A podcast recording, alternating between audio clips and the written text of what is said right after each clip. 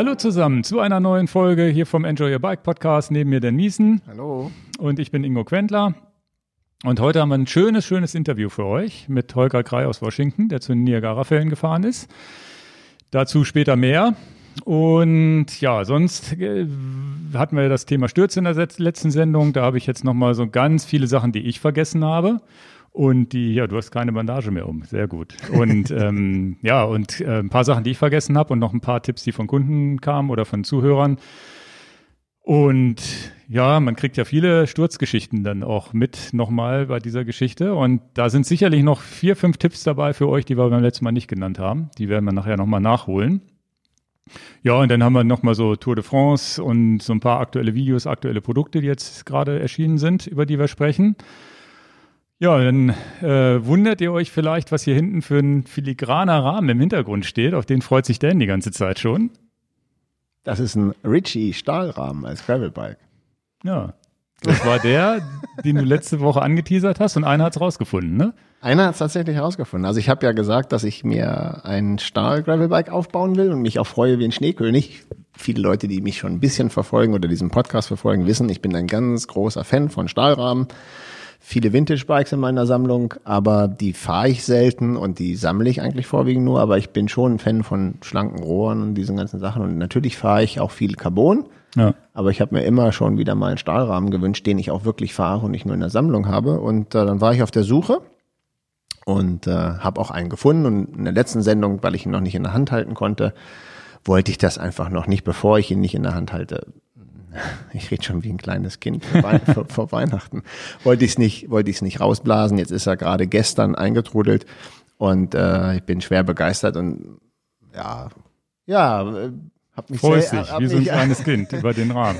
Also es ist selten so, dass ich, dass du dich über so einen Rahmen oder so ein Rad gefreut hast oder auf so ein Rad gefreut hast wie den im Moment. Kann das sein? Ja, man freut sich ja oft über Dinge, die man nicht jeden Tag vor der Nase hat. Und das klingt vielleicht jetzt ein bisschen komisch, aber ich sag's euch ehrlich, ich sehe ja jeden Tag Carbon bis hm. zum Umfallen. Mhm. Und, und, und fahre das auch sehr gerne und ich, ich schätze sportiv auch den Werkstoff und sportiv, wenn ich mit euch ähm, sportive Touren, Gravelbike mache, äh, brauchen wir ja gar nicht besprechen, dann muss das ein schöner, leichter Carbonrahmen sein.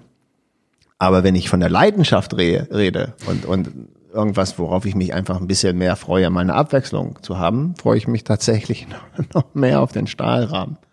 Noch mehr hätte ich mich gefreut, einen auf Maß zu bekommen. Das hat leider nicht geklappt. Okay. Das heißt, du kriegst jetzt hier, was, was baust du da dran? Was soll das für ein Rad werden? Danke der Frage, lieber Ingo. Normalerweise ist das ein Bereich, den Ingo überhaupt nicht interessiert, aber jetzt macht er das mal wahrscheinlich euch zuliebe im Podcast. Wie, wenn, wenn du Räder aufbaust, frage ich dich immer, was du dran baust. Naja, aber die, also erstmal interessieren dich gar keine von meinen Vintage-Rädern.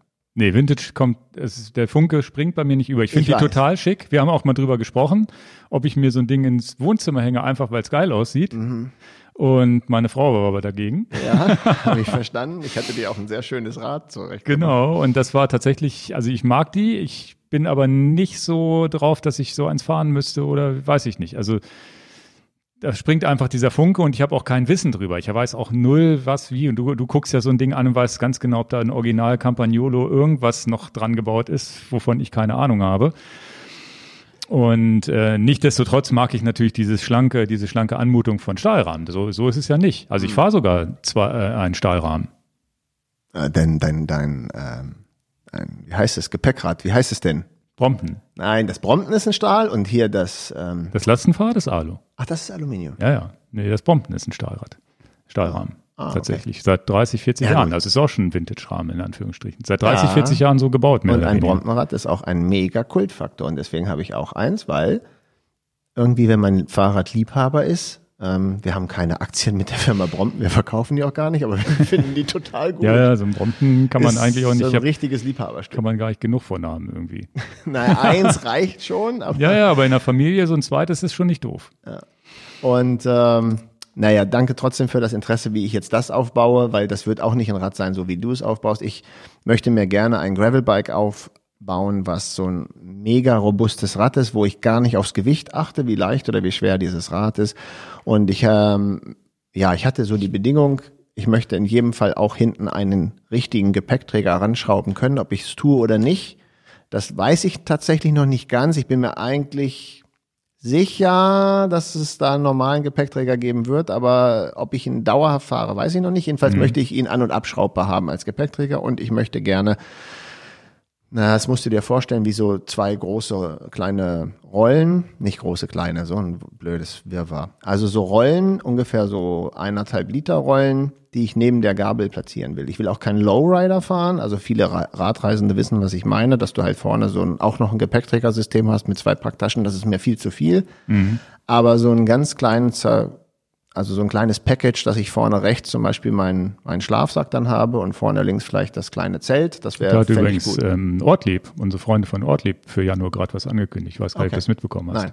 Die haben sogar ein System, was du an, also hier sehe ich die Schrauben schon an der Gabel, wo man wirklich eine Befestigungsachse Genau. reinschrauben das war auch kann. ein Wunsch von mir, genau. Das geht ja, glaube ich, bei Ortlieb sowieso schon. Und die haben jetzt aber auch so ein System, was du an, an normale Gabeln dann so Ah. ranklinschen kannst. Ich weiß nicht, ob an so eine Carbongabel würde ich es vielleicht auch nicht klemmen Ja, aber wollen. das war eben auch die Bedingung. Ich wollte Ja. gerne eine, einen Rahmen haben, der ähm, vorne diese Ösen in der Gabel drin hat. Mhm. Und das erfüllt der auch. aber da machst du nicht viel Gewicht rein, weil sonst beim Lenken doof ist wahrscheinlich. Genau, ne? aber wie gesagt, ich finde das jetzt unheimlich toll, wenn man irgendwo hinkommt und sagt, da mache ich meinen Schlafsack raus und schon penne ich. Mache ich einfach vorne rechts was ab und super. Finde Ja, ich ja. ganz tolle Lösung.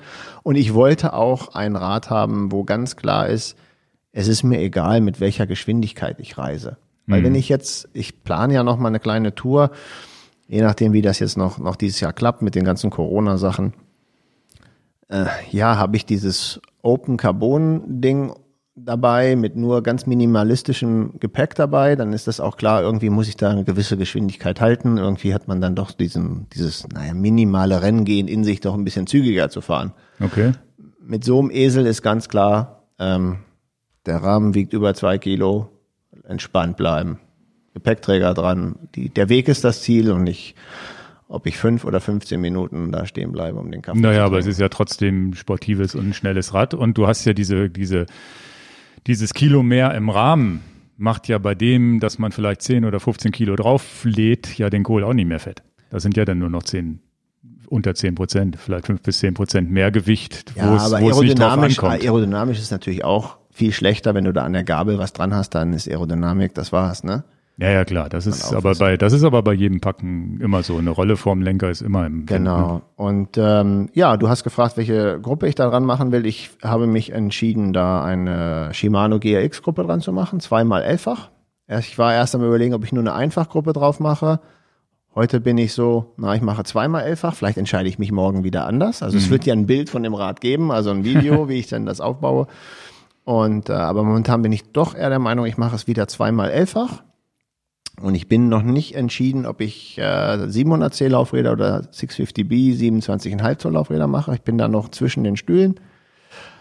Aber werde da jetzt nicht ein Fahrrad im Wert von 5000 Euro draus machen. Eher im Wert unter 3000 ist der Plan. Okay. Ja. Wir werden auch den Rahmen bei uns im Sortiment aufnehmen. Und natürlich freue ich mich, wenn die Leute bei uns nicht nur das High-End Carbon dann kaufen, sondern sagen, ach ja, ich habe auch Bock auf sowas und dann kontaktieren mich. Es, äh, wir werden sicherlich auch im Shop als, als äh, lieferbares Produkt aufnehmen, aber für alle Leute, die uns eine E-Mail schreiben und sagen, ich möchte so ein Rad gebaut haben, gerne. Ne? Also ich freue freu mich, wenn wir auch was mit Stahl machen. Also ich explizit freue mich. Ja, es ist auf jeden Fall mal was anderes und es ist ja auch, es ist ja trotzdem in dem Bereich auch wirklich ein tolles, toller, toller Rahmen und tolle Qualität. Ja, und ich, wie ich schon, oder du hast doch gesagt mit dem Brompton, ähm, ich, ich sag so ehrlich, wie es ist, ich stehe auf Kultsachen, ne? Ja, ja. Also wie man in der Sammlung sicherlich einen Bianchi, einen Colnago und Pinarello aus Kultfaktor hat als Vintage-Fahrer, so ein Tom Ritchie-Rahmen vielleicht schon, auch Tom Ritchie ist auch Kultfaktor. Und die bauen auch nur den Rahmen oder bauen die noch andere Räder? Bauen andere Rahmen auch, aber er Stahl. Alles Stahl immer. Okay. Ja, cool. Mhm. Den Rahmen gibt's auch teilbar. Wie teilbar in der Mitte. Genau. Dann, also als wenn du einen Karateschlag durch den Rahmen machst, hast du das Frontend und das Backend. Okay, und das ist dann fürs Das ist Auto. dann das, das ist dann das Brompton, ja, ja. aber nicht in Sekunden ja, zerlegt und verschraubt, aber du hast einen teilbaren Rahmen und kannst natürlich den viel besser packen. Ja. ja, und dann so in Zug und sowas mitschleppen und solche Sachen. Ne? Wenn du dann Radreisen machst und mal Zug, mal Rad, was auch immer machst. Kostet dann 500, glaube 400, 500 Euro mehr. Und das ist sonst identisch. Sonst das sind identisch. wirklich nur diese Schellen, diese Verbindungsstücke wahrscheinlich. Verbindungsstücke, genau. Ja, also die Mountainbike-Fraktion hätte ich fast gesagt, die Tandem, ich weiß gar nicht, was los ist mit mir heute. Ich bin wahrscheinlich so verwirrt von dem Rahmen und so, so beeindruckt, dass ich mich gar nicht auf meine Sprache konzentrieren kann. Tandemfahrer ähm, haben das auch. Also viele Tandems haben sowas zum Zerlegen. Merlin hatte früher so luxuriöse Titanmuffen gemacht, wo du so ein Rad dann zerlegen kannst. Weil beim Tandem okay. hast du auch öfters das Problem, dass du es nirgendwo hinpacken kannst und ja, ja, in zwei Teile packen kannst. Ja.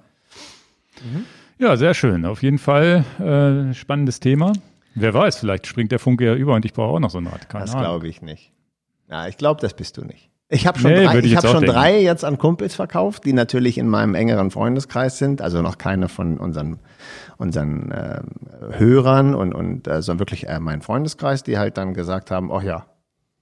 Ja, ich, ich weiß nicht, ob der Funke dann überspringt, weil das mache ich ja bisher auch noch nicht, zu sagen, ich fahre irgendwo hin, um da zu übernachten und weiterzufahren und mit Zelten und sonst wie. Vielleicht kommt dieser Funke dann, wenn man wirklich solche langen Reisen macht. Keine Ahnung. Also und dann, na gut, kann ich ja schon so sehen. Jetzt haben wir ja, ich mache ja viel Camping und da hast du ja auch nicht die Möglichkeit. Wir haben so ein, so ein Riesen, ich habe mir jetzt noch ein größeres Zelt gekauft, ein Sieben-Personen-Zelt. Am Ende des Tages ist es ja trotzdem so, dass du keinen sicheren Bereich in einem Zelt hast, wo du ein Fahrrad abschließen kannst. Mhm. Und äh, da muss ich natürlich auch sagen, wenn du ein Rad hast, wo du so ein Stahlrahmen, vielleicht die Preisklasse nicht komplett durch die Decke geht, und dein liebstes Rad mit in den Urlaub nimmst und das teuerste und leichteste Produkt hast, so ein kleines bisschen mulmiger Unterton, wenn dann ein Fahrrad einfach unangeschlossen im Zelt liegt, ist ja doch da. Mhm. Ne? Und dann fühlt man, weißt du, ich habe auch ein günstigeres Handy für Sachen, wo ich sage, Mensch, am Strand, da bin ich mir gar nicht sicher, ob das Handy noch da liegt, wenn ich wieder aus dem Wasser rauskomme. Und solche, mhm. solche, ich kann das nicht von mir weisen. Ah ja, okay. Stimmt. Und das finde ich auch nicht doof. Neulich hat einer, ich habe die Antwort allerdings nicht gesehen, hat einer gefragt für deine Fahrt nach Hamburg, was machst du denn, wenn du in den Getränkemarkt gehst mit deinem, mit deinem teuren Fahrrad? Und die Antwort habe ich aber jetzt gar nicht, das frage ich dich jetzt, was machst du denn dann? Tatsächlich habe ich für zehn Sekunden unbeaufsichtigtes Rad, habe ich schon kribbeln. Ja, da bist du auch ein bisschen, da bin ich auch ein bisschen entspannter als du. Wahrscheinlich werde ich irgendwann dafür bestraft, das kann schon passieren. Weil ich tatsächlich, ich habe ja Urvertrauen. Ich sage ja, eine offene Terrassentür geht keiner rein. Durch die geschlossene, da bricht einer ein. Da bin ich ja wirklich so, wo ich sage, ich stelle das Rad vorne hin. Ich habe es jetzt bei dem Getränkemarkt tatsächlich vorne so hingestellt, dass ich es von drin sehen kann. Aber um zum Wasser zu kommen, musste ich einmal ganz hinten in den Laden reinmarschieren und war bestimmt ein, zwei Minuten hinten im Laden und hatte es nicht in Sichtweite. Und selbst wenn es in Sichtweite gewesen wäre, hätte ich nicht so schnell hinlaufen können. Da hat übrigens ein, das habe ich dir noch gar nicht erzählt, kann ich ruhig im Podcast hier erzählen. Hat ein Kunde dann geschrieben, er hat so ein kleines Vox, Voxcom, Voxcom Schloss, Voxcom. Wie heißt diese Fahrradmarke? Diese Zug, die machen so ganz günstiges Fahrradzubehör. Voxom, glaube ich. Mhm. Voxom Schloss, so ein Spiralschloss mit so einem ganz kleinen Schloss dran. Ähm, der hat mir das empfohlen. Da habe ich jetzt erstmal zehn Stück hier für uns für einen Shop schon mal bestellt. Kostet zehn Euro. Ich habe das von Makov. Das kenne ich nicht. Steht Markov drauf und war wahrscheinlich ein Werbegeschenk. Kann sein. Jedenfalls gibt es vom Voxom so ein Spiralschloss, was wirklich ultra klein ist, weil selbst dieses Kabelbinderschloss, was ich auch schon mal beworben habe oder schon mal im Video gezeigt habe und auch andere Lösungen, waren zu groß, weil ich normalerweise in die Tankstellen reingehe und da habe ich das Rad ja immer irgendwie in Sichtweite und mir da nicht viel, viel Gedanken mache, aber das ist, da war es jetzt wirklich ein Getränkemarkt, weil ich auch nicht wusste, kommt noch eine Tanke und ist ja sowieso günstiger, da die Getränke zu kaufen und auch besser. Ja, und dann stand es halt kurzzeitig draußen.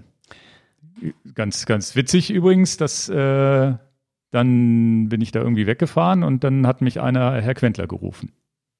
Das war in, in Bisping, wenn wir jetzt schon mal bei dem Thema sind, das wollte ich so ansprechen. Ich habe ja ein schönes Video hochgeladen am Wochenende von meiner Tour nach, nach Hamburg mit dem Open Mind. Der hat das Mind gesehen, da hat er mir später bei Instagram geschrieben, hat das Mind gesehen, hat dann mich gesehen und hat dann gedacht, ja, wie ist das schon auf dem Markt, das Rad? Weil es ja ein neues Rad ist, das Open Mind, das kennt man ja noch gar nicht so. Und hat dann auf den zweiten Blick gesehen, dass ich das war mit meinem Helm und sonst wie hat dann, hat dann gerufen. Da, da fährst du in Bisping nichts ahnt irgendwo auf dem Parkplatz und dann stehen da Leute. Bei dem Getränkemarkt? Ja, ja. Also beim Getränkemarkt nicht, sondern vorne war noch ein Rewe oder so. Ich war, bin dann gerade zu dem, zu dem Rewe, wollte meine Dosen da loswerden und dann ist ganz lustig, da in Bisping, wo man gar nicht mit rechnet. Irgendwo am, Mann, am oh Rewe Mann, Mann, Mann, haben wir eine Reichweite. Das ja, ist ja ganz positiv. Jedenfalls schöne, schöne Grüße an den Hörer aus Bisping, den ich da getroffen habe. War ganz lustig. Der ist gerade zur Arbeit gefahren. War zwar ein Samstag, aber der musste am Samstag leider irgendwie arbeiten. War auch mit dem sportlichen Rad unterwegs. Spontan eine Sache zu Rädern draußen stehen lassen und ich bin da wirklich porös, genau. Also du weißt ganz genau, dass ich da sehr, Ja, das hast ja. du ja auch gesagt. Aber so ist, so ist, kann mich ja noch nicht verstellen. Aber haben wir nicht drüber geredet. Wir hatten mal einen La Palma Urlaub, wo wir uns an einem Berg so ein bisschen missverstanden haben. Jedenfalls war die Laune nicht so gut und ich bin, war der Letzte am Berg und war komplett im Eimer und brauchte dringend eine Cola. Und du weißt genau, welcher, welcher Urlaub ich meine, wo ich da euch dann weggefahren bin, weil ich richtig sauer war. Weil ich der Letzte war und vergessen wurde. Aber das ist jetzt die, Sichtweise der Dinge. Und dann bin ich zum Supermarkt. Habe ich auch noch mal eine eigene Sichtweise zu, aber die lassen wir mal.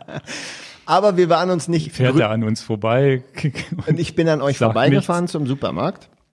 Und deswegen, ähm, weil ich brauchte wirklich dringend was zu trinken.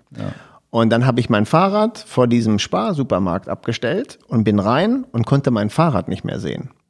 Ah. Da, ich muss es euch sagen, vielleicht geht es dem einen oder anderen, da krieg ich schon Kribbeln auf dem Rücken. Weil ich weiß ja gerade, mein Luxus-Lieblings- tolles Fahrrad steht, steht da, ähm, äh, steht da draußen. Und ähm, dann bin ich äh, rein in den Supermarkt und hatte mein Getränk in der Hand und war in der Kasse an Position 10. Oh. Da kriege ich echt, ich total himmelig. Ne? Ich kann mein Rad nicht sehen und ich weiß, ob, wann werden die denn mal vorne fertig. Da habe ich das Getränk zur Seite gestellt, bin einmal rausgegangen, ob mein Rad noch da ist. Bin ich, Ja. wieder, rein, bin ich wieder reingegangen. ja, also das Aber steht- es ist da, das, das gebe ich aber zu. Ich, nicht muss durch. es, ich muss es auch in Sichtweite haben. Also ich habe es tatsächlich, da waren so Getränkekisten, da habe ich so hingestellt, dass ich das Vorderrad noch von drinnen Mhm, sehen konnte, zumindest von der Kasse aus. Aber das ist klar, wenn ich dann hinten zum Wasser gehe oder so, dann ist der erste Blick, wenn ich vorne zur Kasse gehe, auch wieder, okay, ist das Rad da? Also das verstehe ich schon. Und definitiv, wenn dieses Schloss, ich ah, schade, das ist bestimmt unten schon angekommen. Hätte ich mal, ich, ich weiß nicht, wie klein das ist. Es reicht ja wirklich nur so ein kleines Drahtseil, damit es nicht Genau, einer es geht ja nur darum, wegnimmt. dass es nicht einer einfach wegnimmt. Und das fand ich, das war jetzt vom, vom Kunden oder vom Zuhörer eine Idee, weil die auch unter dem Kommentar oder von dem Kommentator oder unter dem Kommentar wurde das geschrieben, von Voxom das Schloss empfohlen, da habe ich sofort gedacht, okay, bestellst du. Dann habe ich gedacht, bestellst nicht nur eins, für dich sowieso schon mal eins mit und wenn die gut sind, äh, Der machen Witz ist, ich habe ja eins. Also ich weiß gar nicht, warum da Makos draufsteht. Das ist be- bestimmt ein Werbegeschenk. Kann gewesen. sein, ja, ja. Aber was hilft es dir, wenn man es hat und nicht dabei hat? Nee, das stimmt. nee, aber ansonsten das Video aus Hamburg gerne angucken. Viele waren ein bisschen verstört von der Musik, die ich am Anfang einge... Das, da kann ich auch was zu sagen, bitte. Erzähl du zuerst. Nee, war das erste Mal seit langem, dass wirklich Leute, ja, tolles Video bis auf die Musik. Und da bis auf die Musik bedeutete aber nicht die Musik, die irgendwann ab zwei, drei Minuten losging, sondern ich habe am Anfang so ein relativ, so ein bisschen wie The Prodigy war es, glaube ich. Ich fand's astral. Relativ harte, relativ harte Mucke und ich fand, die passte auch irgendwie, aber und netterweise habe ich bei Instagram auch mal geschrieben, oh, die, die Musik war wohl diesmal ein bisschen grenzwertig, haben auch ganz viele geschrieben, sie finden es cool, aber es ist halt nicht so Mainstream. Es ist nicht so dieses typische, wie ich sonst reinspiele, wo ich weiß, naja, das könnte den meisten gefallen, sondern das hat nur einigen gefallen. aber mal reingucken und wenn er die Musik nicht mögt, einfach ein bisschen leiser drehen und irgendwann ab Minute drei, vier rum ändere ich dann den Song, dann wird es ein bisschen, ein bisschen entspannter. Wie gesagt, ich kann es ja nur so sagen, wie es ist. Ich, ich, ich habe auch die Kommentare gelesen und dann habe ich das mal so gelassen. Und äh, gestern war ein Kunde da, der sein, sein Cervelo Triathlonrad abgeholt hat und der sagte auch, ich habe die Kommentare gelesen, also ich weiß nicht, wie es dir geht, aber ich fand die Mucke total super. Ich sage, danke, dass du sagst, Lukas, ich fand die Musik auch super. Also ich, ich dachte erst, naja, wenn da sind schon so viele Leute die Musik schlecht finden, findet Stan die bestimmt auch kacke. ist nicht wahr. Ja, da hätte ich gedacht, naja, mal gucken, was er sagt morgen. Haben wir gar nicht drüber geredet. nee, und dann war es ja, nee, dann haben wir ja drüber geredet, dass du sie doch cool fandst. Ja, aber ohne, dass du was gesagt hast. Ja, ja, ja, ja. Aber ich hätte gedacht, naja, vielleicht spricht er mich drauf an, so nach dem Motto, was hast du denn da für Musik genommen? Nee, gar, also Ich kann ja nichts dafür. Ich habe sie nicht komponiert. Ich nutze ja immer diesen Dienst Ja, Artlist.io, ist lizenziert, also Das muss auch so Musik. sein. Es kann nicht immer alles Friede, Freude, Eierkuchen und kuschelig sein. Mal jeder hat auch mal irgendwann eine Musik, die nicht jedem gefällt. Ja, war eine schöne Fahrt da durch die Lüneburger Heide. Die Strecke war cool und ich glaube, das habe ich auch ganz gut eingefangen. Und dann durch diesen, durch diesen alten Elbtunnel zu fahren, war natürlich auch ein Erlebnis, weil ich es noch nie gemacht habe. Also ich glaube, als Kind mal mit den Eltern früher, mit dem Auto noch. Ja. Und ähm, nee, war ganz schön. Und das Video auf jeden Fall sehenswert. Und wer die Musik nicht mag, einfach äh, zumachen. Die Ohr, äh, also leiser machen, zumachen oder die Ohren zumachen, geht auch. so, dann habe ich äh, ein weiteres Video veröffentlicht. ähm, während wir das hier aufnehmen, weil wir einen Tag früher dran sind. Also jetzt ist Dienstag, es ist noch gar nicht veröffentlicht. Na doch, vor 23 Minuten. Aha. Ähm, über die, über meinen Cervelo-Umbau. Das hast du, glaube ich, noch gar nicht gesehen, das Video. Und ich glaube, du hast das Rad auch gar nicht gesehen, seitdem ich es umgebaut habe. Ich lass mich Ähm, dann überraschen. Genau, ich fahre ja zur Hölle von Kuh am Samstag. Wahrscheinlich fahre ich Freitag schon hin, dass ich Samstag nochmal so ein bisschen die Strecke abfahren kann, weil ich habe hier von Kunden gehört, die da auch starten, die haben das schon abgefahren. Die eine Abfahrt soll wohl so ein bisschen schlechter Asphalt sein oder so. Das wollte ich mir zumindest mal vorher angeguckt haben, damit ich das nicht im Wettkampf sehe so. Und ja, und habe meinen Cervelo S5 jetzt mit einer Zero-Offset-Sattelstütze und mit Aufliegern umgebaut. Das hast du mir erzählt, aber ich habe es noch nicht gesehen. Genau, du hast es noch nicht gesehen, du kannst du mal reingucken. Wahrscheinlich schlägst du die Hände über den Kopf zusammen, weil ich fittingmäßig natürlich nicht perfekt alles hingesetzt habe und wir auch keine Zeit hatten, dass ich bei Dan sage, ich gehe nochmal ins Bike-Fitting. Die Idee war, kannst du ja mal was zu sagen, und so, so habe ich es im Video, sieht man es dann auch. Ich habe tatsächlich die Auflieger so kurz gehalten, dass hinterm Lenker, da wo man sonst mit dem Knien im, im Wiegetritt gegenkommt, relativ wenig ist. Dadurch liege ich aber natürlich mit dem, nicht mit dem Ellbogen auf dem, auf dem Pad, sondern mit dem Unterarm, was mir aber vielleicht für die 20, 30 Kilometer egal ist. Wie 20, 30 Kilometer? Ich denke, das ist eine Mitteldistanz. Ja, aber 20, 30 Kilometer bis in die Berge und dann fährst du ja sowieso nicht mehr im, Unterlie äh, im Unterlenker. Also das war so die Idee dahinter. Ne? ja, Also ja. diesen Kompromiss, lieber falsche Armposition, dafür im Wiegetritt keine Probleme. Jawohl. Und dann habe ich mit der Zero Offset Sattelstütze den Sattel nach vorne gebracht und da hattest du mir den Aerofuel, wie heißt der Aerofuel? Ja, Aerofuel von Pro empfohlen. Und der Witz, die Geschichte daran ist ja, dass ich nicht so wie bei Redshift, habe ich im Video übrigens auch nochmal gezeigt, Redshift wäre eigentlich die Idealvariante, Sattel nach vorne, nach hinten klappen während der Fahrt, geht natürlich beim Aero-Rennrad nicht, weil du eine andere Sattelstütze hast, einfach eine ovale. Ja. Und da war jetzt meine Idee, den so zu konfigurieren, dass er im Liegen gut sitzt und dadurch, dass der Sattel ja trotzdem eine Länge hat, hinten sich dann einfach draufsetzen, wenn man normal den Berg hochfährt. Ja, Aber trotzdem Zentimeter hö- höher als sonst. Der Sattel ist tatsächlich eine Überraschung. Den haben wir noch nicht auf unserer Webseite, glaube ich, zum Kaufen. Nee, noch nicht, Im nee. Fitting ist das ein sehr beliebter Sattel. Er ist sensationell gut gepolstert, hat eine gute Entlastung für den Dammbereich. Er ist auch kurz geschnitten und ich würde den ja nicht nur als Triathlon-Sattel verkaufen. Hm. Also von daher, naja, A, habe ich dir den Sattel empfohlen für dein Rad jetzt. Also von daher weißt du ja schon, was ich von dem Sattel halte, sonst hätte ich ihn dir nicht empfohlen. Ist eine sehr gute Alternative. Und diesen Zentimeter höher auf dem Zeitfahrrad letztendlich ist ja eh klar. Und ich habe es jetzt im Video auch immer noch mal so gezeigt und ich bin 100 Kilometer Probe gefahren. Ich habe ja auf dem Sattel im Grunde 5, 6, 7 Zentimeter, mit dem ich mit meinem Gesäß nach vorne, nach hinten rücken kann und damit gleiche ich das aus, dass ich keine klappbare Stütze habe. Nur wenn ich hinten sitze, besitze ich vielleicht einen Tick höher, als ich es auf einem normalen Rennrad wäre. Ne? Auch wenn wir, Entschuldigung, das, da muss ich wieder ein, eingrätschen, weil wir das nicht oft genug sagen können, weil manche Leute hören ja nur manchmal nur einen Podcast oder nur ein Bruchstück da draus und die wissen das nicht, dass wir das schon zigmal gesagt haben. Von daher bin ich immer in dieser Wiederholungsphase drin.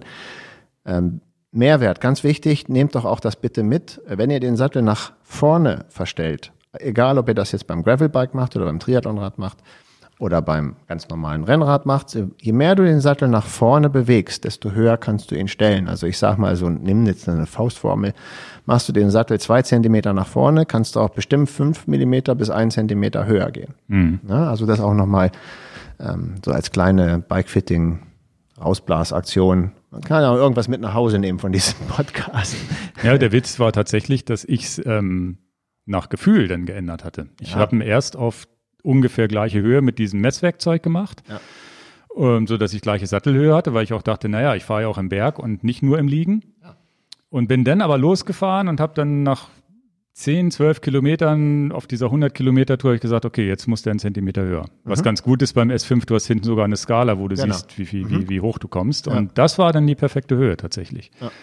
Also das hat sich dann während der Fahrt ergeben. Das war ganz, ganz interessant. Und so habe ich, glaube ich, einen ganz guten Kompromiss aus beiden Welten. Ja, nicht kein perfektes Triathlonrad. Das Video ist definitiv, also wenn ihr das jetzt hört und sagt, ja, S5 und Triathlon interessiert mich nicht, guckt es euch trotzdem an, weil ich auch nochmal zum Thema Auflieger beim Radreisen ges äh, gesprochen habe. Das mit, habt auch nochmal die Redshift, das Redshift-System erzählt und habe auch nochmal tatsächlich erzählt, wenn ich Radreise dann ist der Auflieger definitiv, dann ist S5 das falsche Rad, weil ich ja ganz eine super Überhöhung fahre. Das kannst du beim Radreisen natürlich vergessen, tut dir nach zwei, zwei Stunden spätestens der Nacken weh. Das heißt, da muss ja eine viel komfortabler, muss der, muss der Lenker insgesamt viel höher kommen. Und da zumindest habe ich das auch mal angesprochen. Und ich glaube, ich habe auch nichts Doofes gesagt, es sei denn, du erzählst in der nächsten Folge, was ich für einen Quatsch erzählt habe. Einfach, dass beim Radreisen muss, muss der auf, darf der Auflieger gar nicht so niedrig liegen, wie er jetzt bei mir liegt. Ja, aber ähm, zwei Dinge.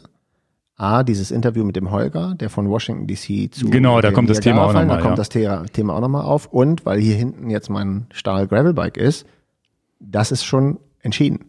Kommt ein Aufleger drauf. Redshift dann abnehmbar oder was anderes? Weißt du noch nicht. Ja, ich habe, also Redshift selber hat einen neuen Lenker. Ich wollte es jetzt eigentlich nicht so sagen. Okay. Also. Nö, den gibt's ja. Den haben wir vor einem Jahr bei der Eurobike schon vorgestellt. Genau. Und ich bin aber immer vorsichtig, wenn ich was dran mache, was die Welt noch nicht kaufen kann. Aber den werde ich wahrscheinlich da dran machen. Das mhm. ist eine große Wahrscheinlichkeit, dass das passiert. Oder ähm, ich äh, mache äh, die Teile von Redshift, die Griffe und diese Gelpads dran. Und äh, mache dann einen, einen Auflieger, wahrscheinlich dann von Redshift zum An- und Absklipsen dran. Ja, und dann hinten auch die, die klappbare Stütze oder eher eine gefederte? Keine klappbare Stütze und keine gefederte Stütze, beides nicht. Okay. Die klappbare Stütze mache ich deswegen nicht, weil das, die mache ich dann, wenn ich sage, guter Punkt, da muss ich genau drüber nachdenken, nehme ich eine Arschrakete, also eine große Satteltasche dann werde ich nicht die klappbare Stücke, Stütze nehmen. Nee, das geht dann auch nicht. Richtig. Und wenn ich aber so Ortli Packtaschen rechts und links mache, dann mache ich vielleicht die Stütze. Okay. Mhm. Ja, also das ist ja so die, die, gerade beim, gerade im Bikepacking-Bereich, wobei ich glaube ich auch schon Leute mit der Arschrakete und der klappbaren Stütze gesehen habe. Ja, ja, aber du redest jetzt über, was ich gut finde. Ja, ja, ja, okay. Also, nee, also Video. Klappbare Stütze mit Tasche finde ich nicht so optimal. Genau. Also hier in dem Fall ist es jetzt ja wirklich das S5 und da ist noch ja. eine, eine wichtige Frage, die natürlich auch immer zu klären ist, ja, kann ich denn so ein S5 kaufen und brauche ich gar kein Zeitfahrrad mehr? Und das habe ich im Video auch nochmal so ein bisschen versucht zu erklären. Du bist natürlich beim S5 oder auch bei jedem Rennrad eingeschränkt, was die Einstellmöglichkeiten äh, angeht. Gerade beim S5, wo ja auch dann nur dieser Cervelo-Auflieger drauf passt das ist denn der Vorteil beim Zeitfahrrad, dass du noch weiter nach vorne rücken kannst mit dem, mit dem Po und noch weiter auf dem Lenker liegst und natürlich wirklich Höhe, Breite nach vorne, nach hinten und unendlich einstellbar ist. Das wird so ein Rennrad-Triathlon-Kompromiss nie schaffen. Aber passt dir das Ganze gut? Ist es sicherlich auch eine Variante zu sagen, ja, ich fahre fahr einfach ein schönes Rennrad und nehme das auch als Triathlon für ab und zu mal, reicht völlig aus. Bist du auf jeden Fall schon mal schneller, weil du niedriger durch den Wind durchflügen kannst. Ne? Das ah, ist natürlich schon wirklich ein schnelles Rad. Also, ja, ja. Das, das kann man schon. Ja, ich bin mal gespannt. Ich werde euch dann nach der Hölle von Kuh erzählen, wie es, wie es, wie es war, wie schnell ich war, wobei ich tatsächlich das so ein bisschen als Genusswettkampf sehe. Ich, ähm, Und du hast eine Drehgenehmigung, hast du mir zumindest erzählt. Genau, ich habe mit dem Marc geemailt, ich darf auch äh, Video, also darf eine Kamera mitnehmen, ich werde dann die kleine GoPro mitnehmen. Das heißt, ähm, Mal gucken. Also ich werde auf jeden Fall mach ein bisschen doch, Video mach doch machen. An dein Aero Cervelo S5 vorne so eine fette GoPro dran und alles. Äh, ich muss mal gucken, wie ich es mache. Ob ich während der Fahrt überhaupt drehe äh, oder ob ich es nur zum Laufen mitnehme und, und so weiter. Also ich, auf jeden Fall will ich einen kleinen Vlog machen, wie ich hinfahre, wie, wie so die Umstände da sind, wie das Ganze organisiert ist. Das ist ja auch hochinteressant in den heutigen Zeiten, da überhaupt einen Triathlon zu organisieren. Und ob ich dann während des Rennens was mache, ist so, so eine andere Geschichte. Ich muss mal gucken, wie ambitioniert, wie gut es mir geht und so weiter. Also irgendwie wird, trifft es, irgendwie kann es ja doch sein, dass der Funke überspringt äh, und ich sage, na, statt Genusswettkampf haue ich jetzt lieber doch, gebe ich jetzt lieber doch alles. Mal gucken. Also eigentlich ist das Ziel, das relativ entspannt anzugehen. Mal gucken. Und beim Laufen muss ich sowieso gehen, da kann ich dann auch nebenbei in die Kamera quatschen. das ist doch eigentlich mein Part. Ja. ja, mal gucken. Das ist eigentlich das Ziel beim Radfahren, sich ein bisschen zurückzuhalten, um dann vielleicht den Halbmarathon halbwegs durchzulaufen. Da hätte ich schon Lust drauf. Mal gucken ob das hinhaut. Vielleicht sehen wir uns. Also ich weiß von ein paar Leuten, die ich schon sehe, auch ein paar Kunden, die ich da schon, die wir ja auch hier schon jetzt hatten, die ich da treffen werde. Wird sicherlich eine schöne Sache. Freue ich mich drauf. Dann gibt's äh, noch eine Sache, was neu gekommen ist, was ich für ziemlich revolutionär halte, ist die Chorus Pace 2. Das Video habe ich gesehen. Na, die, die, die neue Chorus Watch. Und die leichteste GPS Watch derzeit auf dem Markt für 200 Euro und ist wirklich ein Hauch von nichts. Selbst unsere Kollegin Marie, Die, äh, die 42 Millimeter Apex war ihr schon noch zu viel. Die hat jetzt tatsächlich ihren Frieden gefunden in der Uhr und gesagt, das ist ja krass. Endlich eine Uhr, die auch für, für meine zarten Arme sozusagen funktioniert. Und ähm, jetzt muss ich ihr die Uhr noch mal kurz wegnehmen, weil ich noch ein zweites Video drehen muss, leider. Aber dann kriegt sie sie noch mal wieder zum Testen. Nee, und äh, wirklich, wirklich toll. Und was, was, was richtig cool ist, dass die Software die gleiche ist wie bei den großen Uhren. Und das ist ja das, was Chorus ausmacht, einfach diese einfache Bedienbarkeit und trotzdem alle Funktionen zu haben und alles so zack. Irgendwer hat im Englisch, in irgendeinem englischen Re Review habe ich gesehen, so One-Fingertip-Bedienung sozusagen. Und das ist wirklich, das ist echt cool. Und gleichzeitig, was noch was ich auch richtig cool finde, dass ein neues Software-Update gekommen ist, dass diese Stride Power Meter jetzt unterstützt werden. Ich weiß nicht, ob du die kennst. Das ist so ein Pod. Aber du hast es mir erklärt. Genau, so ein Pod, den du am Fuß machst, der, die, der dir sozusagen Watt beim Laufen misst. Wie das funktionieren soll, weiß ich noch nicht genau, aber meinetwegen. Ja, das sind aber die einzigen, die da am Markt, also die, auch die Garmin-Uhren können Power machen und so weiter, aber Stride sind wohl die einzigen, die wirklich konsistente Werte machen. Der Nachteil war immer, dass sie, dass der Stride nicht wissen konnte, ob du Gegenwind hast oder nicht. Mhm. Das heißt, das war unschärfen und da haben sie jetzt so eine kleine, in der aktuellen Version so eine kleine Windöffnung sogar noch drin, wo sie das messen können. Aha. Ja, und dann, wenn du dann läufst, äh, ich glaube so 150, 200 Euro. Also nicht so eine Katastrophe. Nee. Krass ist aber, dass die Uhr auch 200 Euro kostet. Ja, ne? Da kriegst du natürlich viel mehr fürs Geld. Und der Witz ist, dass die Chorus-Uhren jetzt auch Power messen können, ohne das, also ohne mit, ohne so ein Stride, aber natürlich nicht in der Genauigkeit. Das ist ganz klar. Und wenn du wirklich genaue Powermessung hast und, und Chorus sind jetzt die ersten, die das nativ unterstützen. Alle anderen Uhrenhersteller musst du entweder eine App installieren und, und hier und da. Und das ist tatsächlich so Stride Pern und schon hast du die Powerfelder und musst dir keine Gedanken machen. Also das ist, ist, ist richtig cool. Ich habe es jetzt getestet. Ich trainiere ja nicht nach Watt. Aber, aber Darf es ist so. Hm? Darf ich eine Zwischenfrage stellen? Ja. Wenn die Uhr die Wattmessung hat und dann auch wenn der, der Pod gekoppelt ist, die Wattmessung hat, dann wird der Pod die Uhrwattmessung über, genau. über, ist der Stride, ist der genau. Stride genau. Interessant gekoppelt. wäre ja, wenn man beide Werte wissen würde. Was sagt eigentlich der Pod und was sagt eigentlich die Uhr? Ja, will ich tatsächlich testen, dass ich einmal die Chorus Pace ohne ummache. Und eine zweite und die, zwei, die meine, meine Vertex hier mit dem Pod genau. laufe. Das war, das habe ich verstanden. Das wäre A für dein Video, falls ich den Tipp geben kann. Das ja, wäre interessant. aber noch interessanter ist es ja, wenn ich, also ich, ich glaube nicht, dass es lösbar ist, aber noch interessanter wäre es ja, wenn dir zwei Wattwerte angezeigt werden, weil dann könnte man ja, wenn man zum Beispiel wüsste, du hast 200 Watt und die Uhr sagt 180 Watt und wenn das ein halbes Jahr immer der Fall ist, dann könnte man sich das ja merken dass so eine Idee da drin ist, wie die, wie die Unschärfe ist. Mhm. Weißt du, was ich meine? Mhm, also ganz noch nicht. Wenn, das ist ja wie mit, mit der einseitigen Wattmessung und der zweiseitigen Wattmessung. Ach so, dass man die Unschärfe rausrechnet. Dass man die Unschärfe rausrechnet und sagt, Mensch, meine Uhr liegt in der Regel immer zehn Prozent runter, als was der Pott sagt. Okay, dass man sie damit dann kalibrieren könnte, genau. theoretisch. Ja. Aber dann musst du den Pod ja trotzdem kaufen oder zumindest mal ausleihen, um das kalibrieren Aber zu können. Aber das ist genau der Punkt. Das haben wir ja bei Wattmessungen auch. Wenn Leute sagen, Mensch, ich habe jetzt mal eine, eine, eine Wattmesskurve mir mal einen Monat ausgeliehen, zweiseitige Wattmessung, aber kaufen tue ich nur eine einseitige Wattmessung. Mhm. Weil, mh. Ja, ja, das ist ja bei den Rotor, kann man mit dem Computer rangehen und einen Koeffizienten einstellen, ne? der das dann genau berechnet. Genau, genau. und so könnte man dann sagen, dann brauche ich den Pod nicht mehr dran machen, weil ich ja weiß, da ist ungefähr ja. eine Unschärfe von 7, 8 Prozent drin. Ich weiß auch noch nicht, was ich mit der Wattzahl anfangen soll. Ich habe jetzt gesehen, wenn ich ein bisschen zügiger laufe, bist du relativ schnell über 300 Watt, was du auf was auf dem Fahrrad für mich schon Schwelle wäre. Da war es dann schon anstrengend, aber nicht Schwelle. Da muss ich jetzt mal hin, muss ich jetzt mal gucken. Also ich glaube, es ist ein interessanter Wert, wenn man den immer mal wieder läuft und dann guckt, ja, wie hat sich denn mein Watt und äh, entwickelt und so weiter. Das ist so ein längerfristiges Ding. So beim Radfahren nutze ich es aber auch nicht anders. Ich freue mich dann halt, wenn ich irgendwie schnell gefahren bin, wie viel Watt waren es denn? Aber es ist nicht so, dass ich nach Watt trainiere. Das mache ich vielleicht mal auf dem Kicker im Winter, aber sonst relativ wenig leider. Also ich nutze es gar nicht so, wie man es eigentlich sollte. Wir haben ja eine Sendung über Wattmesser gemacht, da haben wir da schon drüber gesprochen. Eigentlich finden wir nur den Wert interessant. Was noch ganz cool ist, dass der der einzigste Wert beim Wattmesser ist, der interessant ist, ist der Wattwert. Maximalwert, ja, ja. Das andere ist völlig und äh, was noch ganz interessant ist, der Pace-Wert, also die, die Geschwindigkeit, wird dann auch über diesen, diesen Pod gemessen irgendwie. Und die Geschwindigkeit. Genau, also die Pace, also die ja, ja. Minuten pro Kilometer. Und das habe ich jetzt schon gemerkt, dass das natürlich ein viel genauerer Wert ist als der, den ich über GPS kriege. Aha. Aber Weil wenn du einen guten GPS-Empfang hast?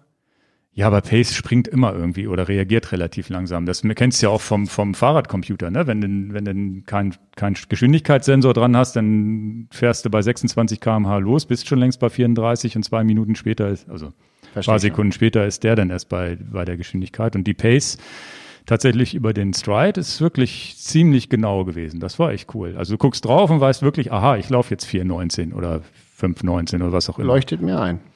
Das fand ich ganz cool. Also guckt euch das Video zur Chorus Pace 2 vielleicht auch nochmal an.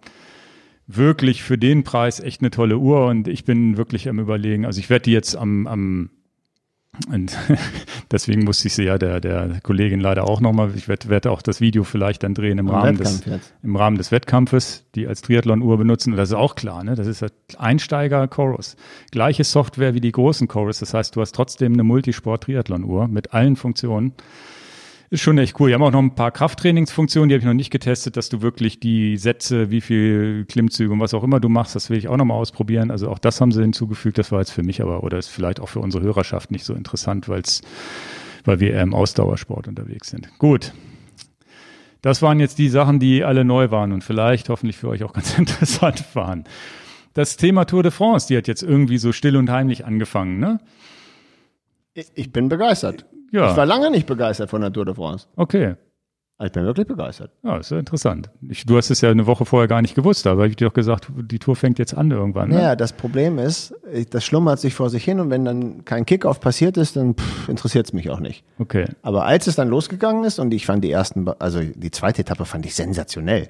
Also ich fand die ersten beiden Etappen super.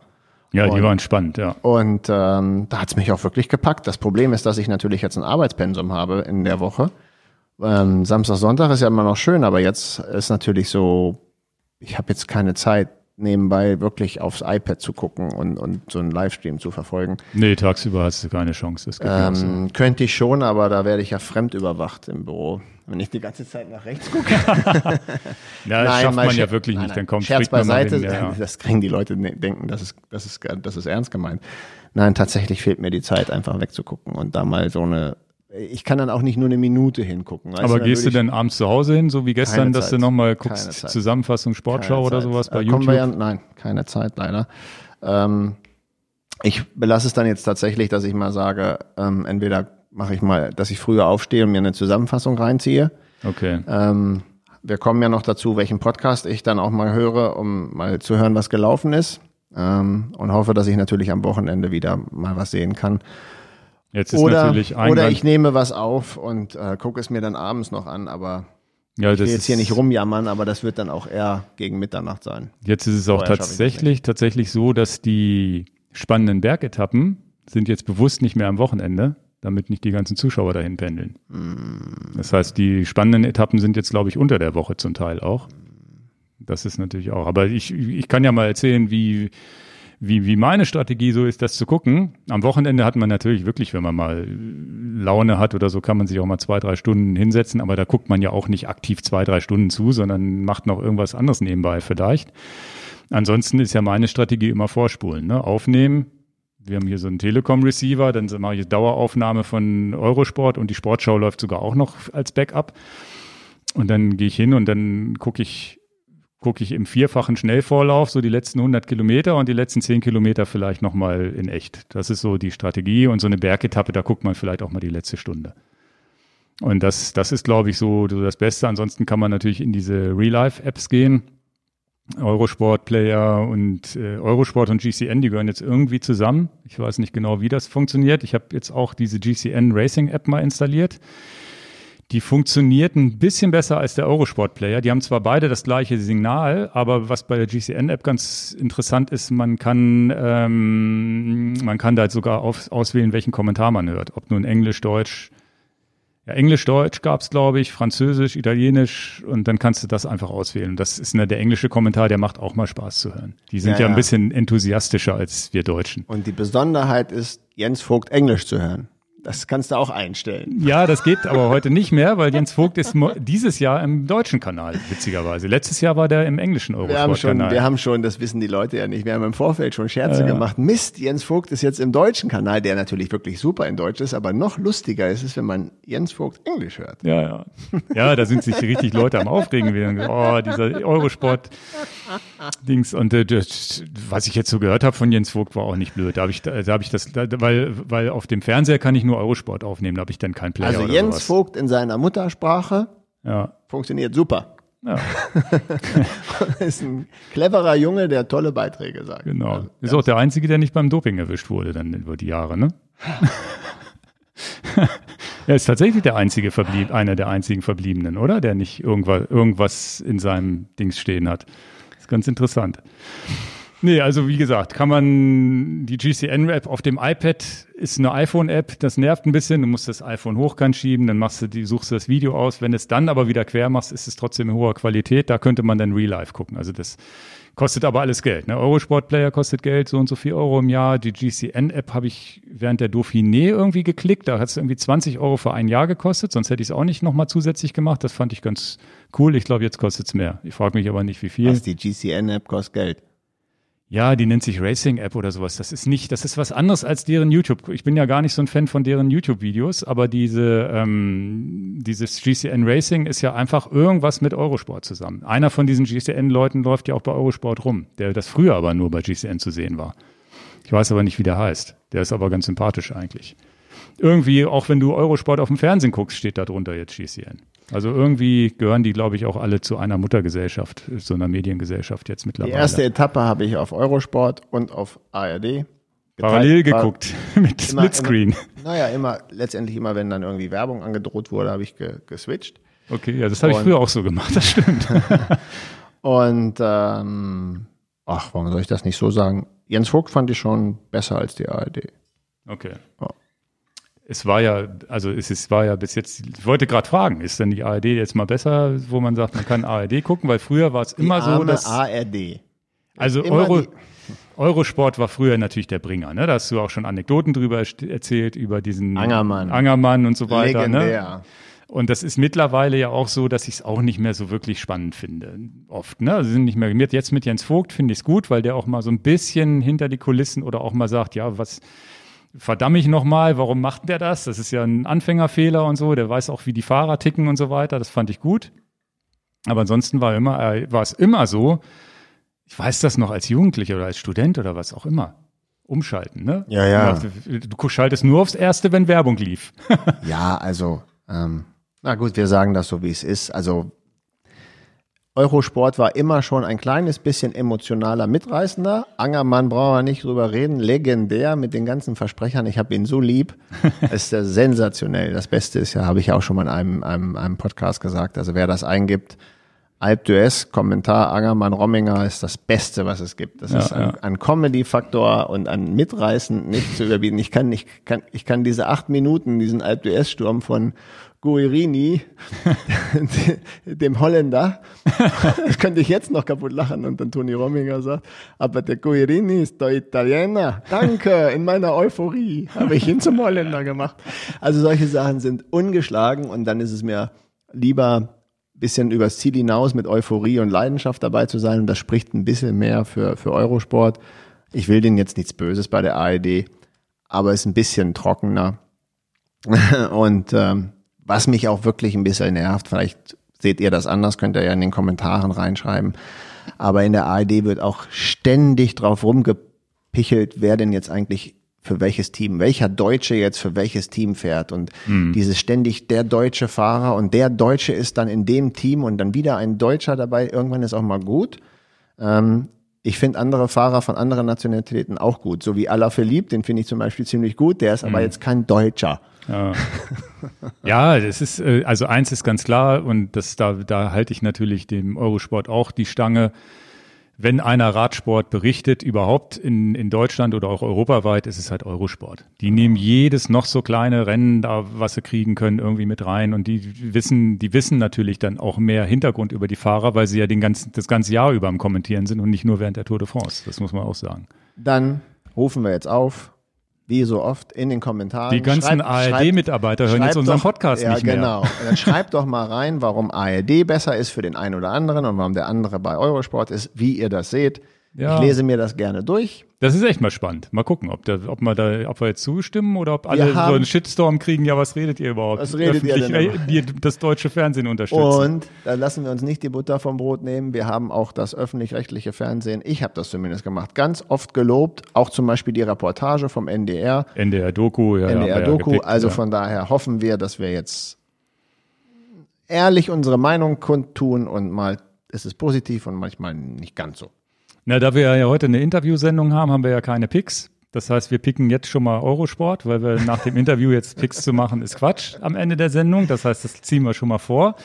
Und dann würde ich ja eigentlich den The Move Podcast picken, Ja, den gut, wir beide hören. Aber den kann man nicht picken, weil ja eine Person namens Lance Armstrong da auch mitmacht. Also wir müssen kurz einmal den Leuten erklären, wir haben bestimmt heute eine halbe, naja, vielleicht 20 Minuten nur über The Move geredet und uns ausgetauscht. Wie empfindest du das denn denn? Wie empfindest du das denn, Ingo? Nur das mal vorweg, dass wir haben schon vor diesem Podcast da uns so... Das darfst so, du nicht verraten. Das muss doch jetzt so rüberkommen, als Nein, hätten wir nie nein, drüber nein. gesprochen. Nee, aber das... Ich habe dir die ganze Zeit gesagt, lass uns im Podcast drüber reden. Lass uns im Podcast drüber reden. Ja, ich will ja auch was loswerden und nicht nur Ja, im. Podcast live loswerden. Aber Ja, dann, dann kannst du, aber ich muss es ja so sagen, dass ich bin ja ehrlich. Also The Move ist tatsächlich, haben wir letztes Jahr auch schon. Also bevor wir über auf The Move gehen, das wie die wichtigste Podcast-Folge, die ihr überhaupt, die picken wir jetzt nämlich auch nochmal, ganz, ganz, ganz uneigennützig, die Folge 11 unseres eigenen Podcastes. Stimmt, die Folge. Die Folge 11 geht über die Tour de France. Die haben wir letztes Jahr im Sommer aufgenommen, als die Welt noch in Ordnung war, was alles, was Krankheiten anging. Und da war die Tour de France so wie immer. Und da haben wir,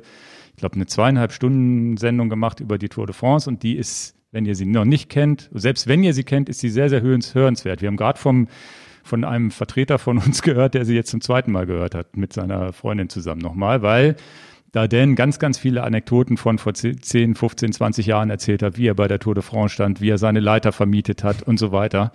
Also definitiv hörenswert. Deswegen machen wir auch keine Sondersendung, weil die eine Sendung, die steht auch, obwohl letztes Jahr aufgenommen hat, steht auch noch so da für, für dieses Jahr. Kann man sich definitiv anhören. Und wo wir Thema über Leidenschaft reden, da brenne ich ja total durch. Ja. Das ist ja meine Leidenschaft pur. Diese Und das Sendung- merkt man in dieser Sendung auch. Ja, ja. Ja, aber es ist so, wie es ist. Ja. Ja. Nee, also die da noch mal reinhören. Und dann gibt's diesen Podcast The Move, den gab's letztes Jahr auch schon und da haben wir auch schon ziemlich geschwärmt von, wie Jona, Johann Brunel, ehemaliger Teamchef. Ich glaube, der darf auch nicht mehr, der ist auch lebenslang gesperrt. Darf auch nicht mehr. Aber auch trotz, trotz Doping, Vergangenheit und war ja auch Lance Armstrongs äh, Teamchef und so weiter, eine Koryphäe, was Renngeschehen angeht. Und der hat die erste Folge dieses Jahr wieder gehört, nach, nach ich glaube, nach einem Jahr Pause, dass, dass ich dem wieder zugehört habe. Und der spricht so ein klares Englisch und nicht nur ein klares Englisch, was man gut versteht, sondern auch so klare und einfache Worte, um das, diesen Radsport äh, zu erklären und genau zu wissen, was wie wo passiert und wer, wer sieht skinny aus und wer nicht. Ist, ähm, Definitiv ein Tipp. Und, und bin ich auch so fair, auch so doof ich das äh, finde, dass er als, als Teamchef diesen ganzen Dopingsumpf mitbegleitet hat. Was die Fachkompetenz angeht, Wahnsinn. Ja. Da ziehe ich wirklich meinen Hut. Ich bin schwer, schwer beeindruckt. Also was für ein Fachmann, was für eine äh, Koryphäe und, und wirklich. Und in einer Klarheit. Der, Druck, der gut. drückt die Dinge, die passieren im Rennen, in einer Klarheit aus und Sachen, die man auch selber nicht gesehen hat. Ne, Wirklich, der, wirklich hörenswert. Das Problem ist, dass er das Alles unter falschen, dem, im falschen Kanal verbläst. Genau. Und äh, tatsächlich, das war letztes Jahr, glaube ich, nicht so. Jetzt gibt's zwei Sendungen für jede, für jede Tour de France-Etappe. Eine mit Johann Brunel. Ich habe jetzt gedacht, es gibt drei. Eine die spanische ja, gibt's ja auch also zwei englische und noch eine spanische, genau. Ich glaube, ich meine, die Spa spanische ist auch mit Johann Brunel halt nur in Spanisch. Interessiert uns jetzt mal nicht, es sei denn, einer ist Zuhörer ist Spanier, der kann das dann auch in Spa oder kann Spanisch, kann das auch in Spanisch hören, ist wahrscheinlich auch interessant. Aber es gibt zwei englische Folgen jeden Tag, einmal mit Johann Brunel, das ist ein Pick wert. Das ist beide unser Pick. Also Und was immer schlimmer wird, ist die andere Sendung, und zwar nicht wegen John, äh, wie heißt er, John Hincapie? Hincapie. George Hincapie. George Hincapie, George Hincapie, genau. George Hincapie, weil der ist super sympathisch. Aber Lance Armstrong und George Hin- Hincapie, der machen auch eine Sendung über je, zu, zu jeder Etappe, unabhängig von Brunel.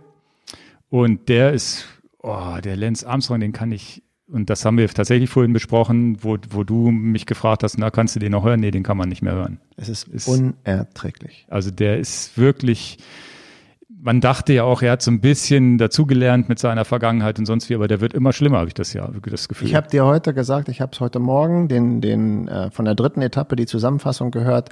Ich fahre ungefähr 40 Minuten Auto ins Büro, habe ich das gehört und dann habe ich dir vorhin gesagt, deswegen, ich möchte das hier den Leuten auch so mitteilen, dass ich dir das vorher schon gesagt habe. Ingo, das ist noch schlechter als letztes Jahr. Die Wortwahl ist unterirdisch. Also ich ja. kann das in unserem Podcast gar nicht sagen. Müssen wir so ein E ans Podcast dann müssen wir machen. Piep, dann müssten wir wirklich ständig Piep, Piep, ja. Piep, Piep, weil das würde ich unseren Zuhörern überhaupt nicht zumuten, diese Worte hören zu müssen, die er ja. da rausbläst.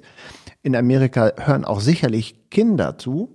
Und, ja, ja. Und, und äh, selbst George Hinkepie ist schon peinlichst berührt über die Wortwahl und das tiefste proletarische wie, wie Lance Armstrong darum poltert. Das geht überhaupt nicht. Ja, das ist, das, das ist ja die eine Geschichte, ne? dass er wirklich Kraftausdrücke benutzt und das Kraftausdrücke ist, im, ist ein schöner Begriff. Im, Im Englischen macht man das natürlich mit dem F-Wort gerne mal und okay, das machen auch viele, aber bei ihm nimmt das nimmt Überhand und was ich noch viel schlimmer finde, ist diese Überheblichkeit. Überheblichkeit und Arroganz, die immer aus seinem rauskommt. Ne? Also so wirklich immer über allem stehen und dann auch untereinander, ja, er ist George Hinkepie 60 Meter weggefahren mit einem Mountainbike und, und, und er redet und, und dann auch so, so wirklich so Sprüche.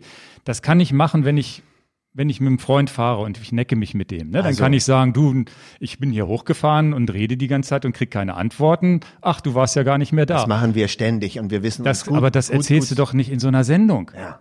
Also es ist super oder peinlich. oder diese dann dann ist er irgendwie von dann dann immer wenn die Tour de France ist landet natürlich der Podcast irgendwie in den Top Ten. Und dann fängt er da an so mit seinem falschen Ehrgeiz. Oder sonst ja wir sind jetzt Platz sieben wir holen euch alle da vorne. Und und die können wahrscheinlich schon nicht mehr schlafen. Und solche Sprüche finde ich ganz ganz blöd. Also völlig das wär, falscher Ehrgeiz. Ähm, das es gibt so in Deutschland so viele schöne Podcasts die ich wenn ich könnte, würde ich sie alle gerne erwähnen. Also ob es jetzt Zabel, Besenwagen, und das, die Rangliste also spielt so überhaupt gar keine Rolle. Und und wir haben auch schon so viele andere Podcasts äh, äh positiv hier erwähnt. Wie kann man nur so unentspannt mit seinen, also ich würde ja noch nicht mal Mitbewerber sagen. Nee. Also noch nicht mal das Wort Mitbewerber würde ich dafür benutzen, sondern ich bin doch froh, wenn diese, diese Landschaft ein bisschen wächst und alle haben was davon und der eine geht rechts lang, der andere geht links lang und ob ich jetzt in, im Podcast-Ranking auf Platz 7 bin oder auf Platz 3 oder auf Platz 30, bleibt doch mal entspannt. Ja, aber da merkt man halt diese ja, es ist die Art, ne? Also ich glaube, man kann, man kann sich sogar hinstellen und sagen und sich freuen und sagen, uh, wir haben es geschafft, wir sind ja sogar unter den Top 10, würde ich sogar noch verstehen. Aber er hat ja dieses, dieses Wettkampfgehen oder was er auch ja als Rennfahrer hatte und sonst wie bloß die anderen niederdrücken. Also ich ne? muss, ich muss uns wirklich ausbremsen, wir beide, weil wir, ja. wir, weil wir gehen und das macht uns dann, das wird dann negativ. Das machen wir übrigens gar nicht so oft, dass wir so einschlagen für irgendwas, wenn uns was wirklich. Wir trauen uns ja gar nicht, wir trauen uns, uns gar nicht, zu äußern und jemanden unter. Jetzt kommen wahrscheinlich die ganzen, jetzt haben wir die ganzen, haben wir die ganzen Lance Armstrong-Fans als als Hörer ja, verloren. Damit kann ich aber umgehen, weil es, wenn man da reinhört und das Problem ist, wenn man da reinhört, dann wären natürlich seine Klickzahlen besser. Das ist das, das ist das Schlimme an der Sache. Ja. Aber das ist ja Fakt. Das heißt, wir denken uns ja nichts aus, wenn man, wenn man der englischen Sprache mächtig ist. zumindest sind wir, wir sind uns ja selten einer Meinung. Na, sind wir schon öfter auch. Aber mehr als, als die Zuschauer denken wahrscheinlich. Also wir haben, wir haben ja gerne, gerne unterschiedliche Meinungen, aber da war es wirklich so wie aus einer nee, Pistole geschossen. Und das, das muss, es ist schon recht objektiv zu sagen, dass er sich da ein bisschen daneben benimmt. Muss man schon. Wenn schon sein, sein Kompagnon im Podcast ihn zur Raison ziehen muss, dann können wir da nicht so falsch liegen, dass das nicht eine, die richtige und nette Art ist. Obwohl ich es trotzdem Jetzt. genossen habe, ihm früher zuzugucken und dass das spannend war und sonst wie. So ist es ja nicht, ne? Und, und das gedopt haben sie alle, ne? Also da. Also bringen wir es auf den Punkt. Johann Brunel ist unser mega dreifach Pick des genau. Tages, genau. äh, aber es äh, ist in der Person als Fachmann ist es äh, ist es eben er und nicht der Kollege aus Texas. Ja. Wie lange war eigentlich das Interview, was wir äh, aufgenommen hatten? Das kann ich dir nicht sagen. Anderthalb Stunden? Kann sein. Dann müssen wir jetzt mal schnell das hier durchs Feedback noch durchmarschieren und mit dem Interview anfangen. Da warten die Leute jetzt drauf. Wir ja, vielleicht sollten wir mal sagen, worum es genau geht. Ja? Nee, das Interview kommt noch gar nicht dran. Wir sind jetzt beim Thema Feedback-Stürze. Ah, okay. ich habe hier nämlich noch drinstehen, aber das können wir auch schnell durch, durchmachen. Also, wie angekündigt vor ungefähr 54 Minuten geht diese Sendung heute natürlich, jetzt ist die Batterie gleich fast alle, ähm, geht diese Sendung auch nochmal darum zum Thema Sturz. Also die letzte Sendung war ja, haben wir über, über Sturzfolgen, Sturzursachen, wie vermeide ich Stürze, was hatten wir für Erfahrungen gemacht und so weiter schon gesprochen. Wer das nicht gehört hat, sicherlich sehr hörenswert. Und ein paar Sachen hatten wir aber einfach vergessen und die sind mir jetzt auch im Laufe der letzten Zeit so ein bisschen eingefallen. Es gibt einmal das Thema Laub. Ist jedem oder ist vielen von uns schon mal passiert, also selbst im nicht sportiven Bereich. Du hast Herbst, Laub und die Jahreszeit kommt jetzt, du fährst um die Kurve und rutscht halt auf dem Laub weg. Also das ist noch ein Punkt, den man im, im Kopf halten muss. Dann ein Thema, da sind wir wieder beim Thema Tour de France, erste Etappe. In Nizza hat es irgendwie wochenlang nicht richtig geregnet. Es kommt ein richtiger Regenguss nach Wochen. Der erste Regenguss, die Straße ist wie Schmierseife. Dieser ganze Staub, irgendwelche Bäume, die vielleicht irgendwas, manchmal kommen ja so komische, klebrige Sachen aus Bäumen, die werden dann wie Schmierseife. Sommerregen, staubige Fahrbahn. Wenn's, wenn ihr im Winter fahrt und es ist nass, ist das alles gar kein Problem, weil es jeden zweiten Tag regnet. Aber im Sommer lange Trockenheit und es fängt an zu regnen, seid da vorsichtig. Also ein ganz wichtiger Punkt. Dann äh, das Thema Autotüren ist mir noch eingefallen. Ihr seid im Stadtverkehr unterwegs, immer einen halben Meter mindestens von der Autotür weg. Und das ist auch mal was, was man in der Zeitung liest, wo sich auch mal einer wirklich, zumindest so, ein, so ein, im Stadtverkehr, jemand vielleicht ohne Helm, vielleicht auch mal schon wirklich ums Leben kommt bei so einer Geschichte. Eine sich zu öffnende Tür, Autotür ist, muss man immer mit rechnen. Insbesondere dann, wenn ihr irgendwelche Bremslichter seht oder die, die Leute seht. Ihr müsst eigentlich immer diesen, diesen Sicherheitsabstand vom, vom Auto wegfahren. Dann im Winter kommt auch jetzt auf uns zu, ist mir auch tatsächlich ein Sturz passiert, gerade nachdem ich meine Hand gebrochen war. Ich habe den Gips abgehabt, gleich den ersten Sturz wieder. Ähm, Kältebrücken sozusagen, also Kältestellen. Du hast einen Winter, hast irgendwie zwei Grad, denkst, alles ist super, Fahrbahn ist trocken. Dann kommst du in so ein Waldgebiet, wo nie Sonne hinkommt. Da ist die Fahrbahn dann, dann, Fahrbahn dann nass und wenn du Pech hast, noch ein bisschen Reif drauf und dann rutscht du drauf aus. Da brauchst du gar nicht in der Kurve zu fahren und sonst wie. Das ist noch ein wichtiger Punkt, darauf zu achten. Dann das Thema Auflieger. Da hatten wir auch ein, tatsächlich schon jemanden, dem das mal passiert ist vor, vor längerer Zeit, ein gefährlicher Unfall. Du liegst auf dem Auflieger. Ist mir eingefallen, als ich jetzt auf dem Auflieger die erste Fahrt gemacht habe. Wie wichtig das ist, immer nach vorne zu gucken. Sich nicht und, und man, es, es, es, es zieht halt im Nacken. Es ist anstrengend, nach vorne zu gucken. Aber nicht, nicht runter auf die Straße gucken und sagen, ja, ich habe ja den Seitenstreifen, an dem ich mich orientieren kann, dann steht da vielleicht irgendwo ein Auto oder hält an oder es kommt ein überholendes Auto von, von vorne, was man sonst gesehen hätte. Also immer auf den Straßenverkehr gucken. Das war ein sehr schwerer Unfall, ja. deswegen wollte ich da gar nicht drauf eingehen. Genau. Und dann die, äh, ja, ein ganz wichtiger Punkt noch, nicht bei der Tour de France mitfahren. Also ganz gefährlich. Die sehe ich nur Stürze seit zwei Tagen, drei Tagen. Die erste Etappe war auch wirklich crazy. Ja, ja. Also die erste Etappe war halt diese Schmierseife da auf der Fahrbahn. Das, äh, das war schon krass. Deswegen, also da. Diese drei Astana-Fahrer, die dann trotzdem noch vorne weggefahren sind. Und ja, ja, dann, der, der gegen das Schild da reingerauscht ja, ist. Alter ne? Falter. Ja. Aber es soll doch wirklich glatt gewesen sein. Es gibt den Verdacht, dass wohl ein eins dieser Werbefahrzeuge irgendwie so eine Seifenfirma Diese irgendwas Spekulation, verspürt, die irgendwo. Man weiß es nicht, man weiß es nicht. Nein, das waren jetzt die Sachen, die mir noch eingefallen sind oder uns noch eingefallen sind. Dann war netterweise, haben wir natürlich auch ganz, ganz viele Zuschriften bekommen per E-Mail und Kommentare. Da war jetzt ein Tipp von Felix B. Nicht zu weit rechts fahren auf der Straße. Auch ein wichtiger Tipp. Das heißt, nicht irgendwie rechts von dem weißen Streifen sich noch so ein dünnes Stück suchen, da fahren, weil einmal verlenkt und du bist unten, bist, bist rechts vielleicht an Also dieser ein bisschen mehr in der Asphaltkante. Straße fahren. Also immer so 30, 40 Zentimeter mindestens, würde ich sagen, fährt man auf der Straße. Ähm, und der, ihm ist ein Unfall passiert, der ist im, hat den Kreisel zum Wenden benutzt. Und das hat der, und ähm, da war natürlich der, und da ist ein Autofahrer in ihn reingefahren, weil der Autofahrer dachte, ach, der fährt bestimmt geradeaus weiter, aber er ist dann einmal komplett 360 Grad gefahren. Ich weiß nicht, ob er Handzeichen gegeben hat oder nicht.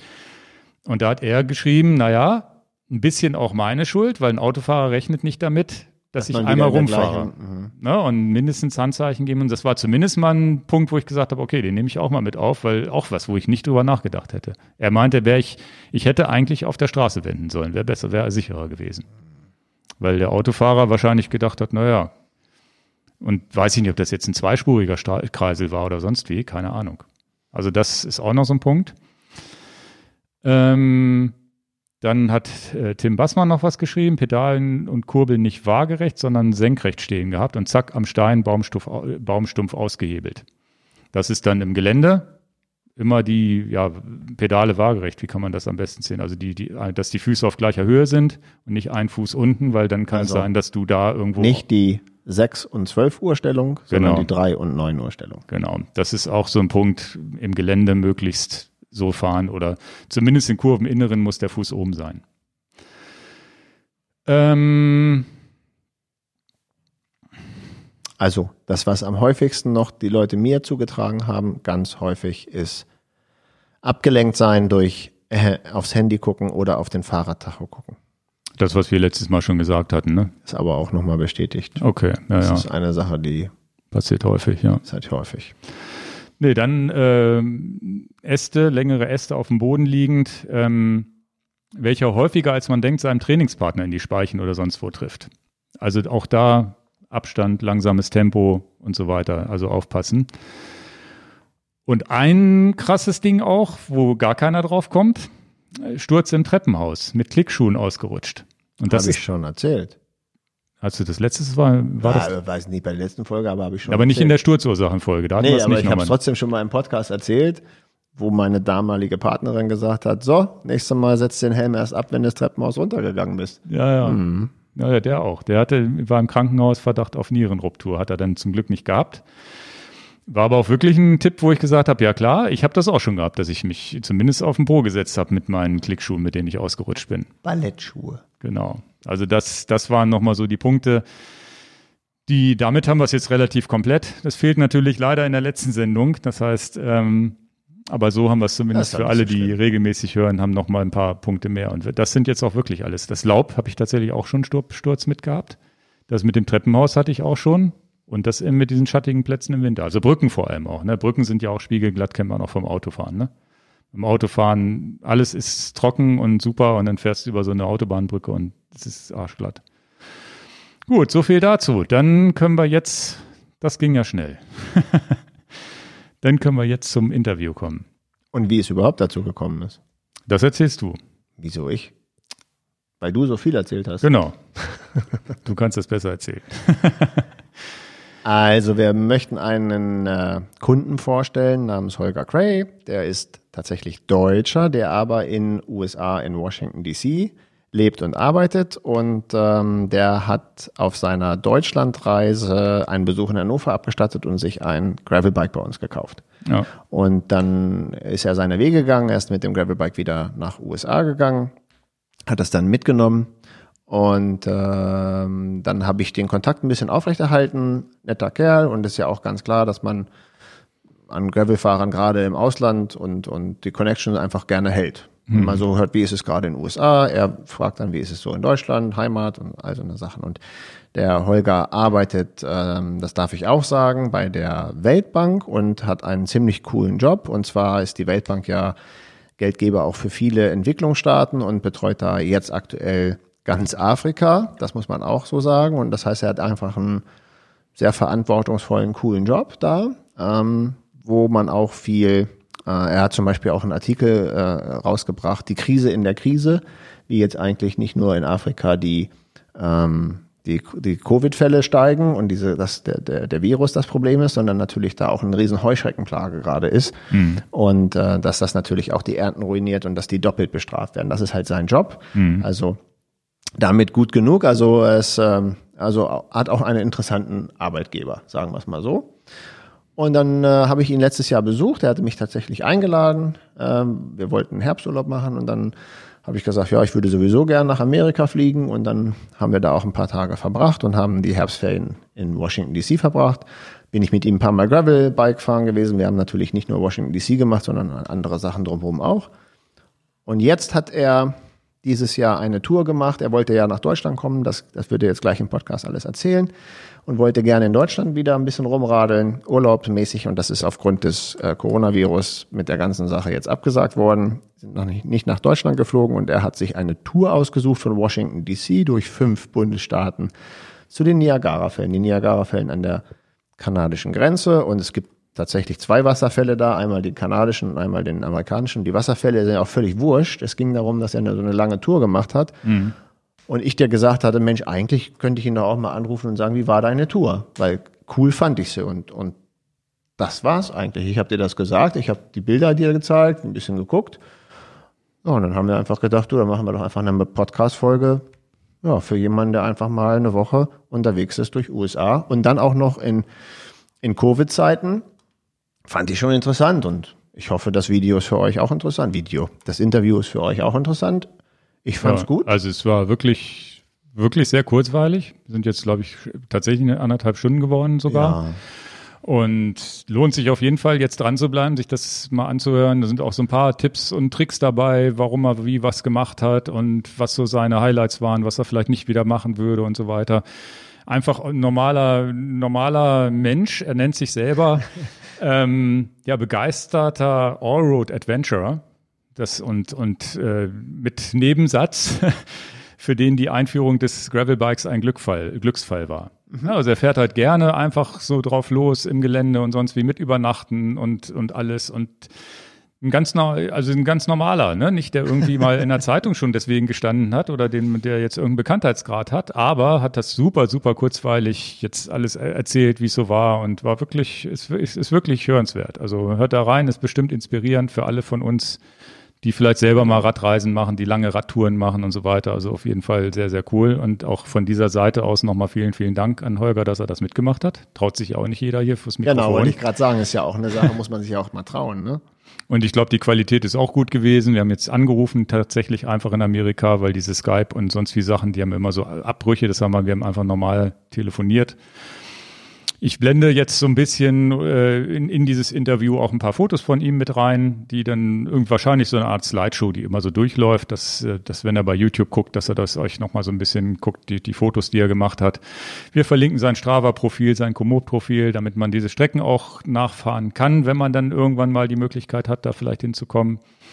Und ja, also das so viel dazu. Und wir haben dann nach dem Interview auch noch zwei Sachen, die wir in dem Interview nicht besprechen konnten, die wir beide dann nach, aber erst nach dem Interview nochmal hinterher reichen. Was ich, äh, was ich einmal kurz noch mit einflechten will, ich hatte an dem Tag tatsächlich ein bisschen den, den Zeitrahmen vergessen bei mir. Ich musste wirklich schnell weg. Also ja, ja. zum Ende wird's ein bisschen knapp mit der Zeit bei mir, weil ich, weil ich eine private. Äh, der Wecker klingelt auch mal ganz gerne zwischendrin, wenn ihr das hört. weil ich wirklich, äh, ich hatte einen wichtigen Schultermin, sagen wir es mal so. Nee, also wie gesagt, haben wir vor ein paar Tagen aufgenommen, weil wir uns mit, mit Holger natürlich verabreden mussten zu einer bestimmten Zeit. Das, das mit der Zeitverschiebung und so weiter. Und ähm, jetzt viel, viel, viel Spaß bei dem Interview und wir melden uns danach nochmal wieder. Schläft. Hallo, hier ist Holger. Hallo Holger, Ingo und Dan hier. Guten Morgen. Ich habe schon zu Ingo gerade gesagt, er, ich habe schon zu Ingo gesagt, er schläft noch. ja, ja, er schläft noch. Na, der hat schon eine große Menge Kaffee. guten, guten Tag, guten Morgen an euch beide. Wie geht's euch? Ja, uns geht's eigentlich prima. Ja, wir haben ja schon Nachmittag, wir haben schon Sport gemacht, haben gleich Feierabend. Schön wär's. Und bei dir ist es 8 Uhr morgens. Ja. Hier ist es kurz nach 8 am Morgen, ja. Prima. Ja, wir sind schon ganz gespannt, äh, was du so zu, zu erzählen hast von deinem langen Abenteuer. Bevor wir loslegen, du Aha. bist jetzt Deutscher und lebst in den USA. Das äh, ist ja so ganz interessant. Ähm, wie ist es dazu gekommen? Kann man, kannst du da was zu sagen? Na klar, ich lebe jetzt seit 15 Jahren hier. Ich muss sogar sagen, wir leben seit 15 Jahren hier. Meine Frau und ich sind vor 15 Jahren rübergekommen. Äh, wir sind nicht ausgewandert. Wir, ich meine, für so eine Geschichte gibt es immer zwei Gründe, die Liebe oder den Beruf. Ja. Hier war es die Liebe zum Beruf. Äh, ich habe ein, ein, Angebot bekommen, äh, bei der Weltbank zu arbeiten, die damals für mich schon als, als jemand, der in der Entwicklungszusammenarbeit gearbeitet hat, wirklich ein Traumjob war und glaube ich immer noch ist. Ja, cool. Ich, ich weiß ja, wir haben uns letztes Jahr getroffen, dass du da vorwiegend ähm, für Afrika zuständig bist, für die Entwicklung, was den Agrarbereich angeht. Ne? Das, das kann man ja ruhig auch, glaube ich, so sagen, oder?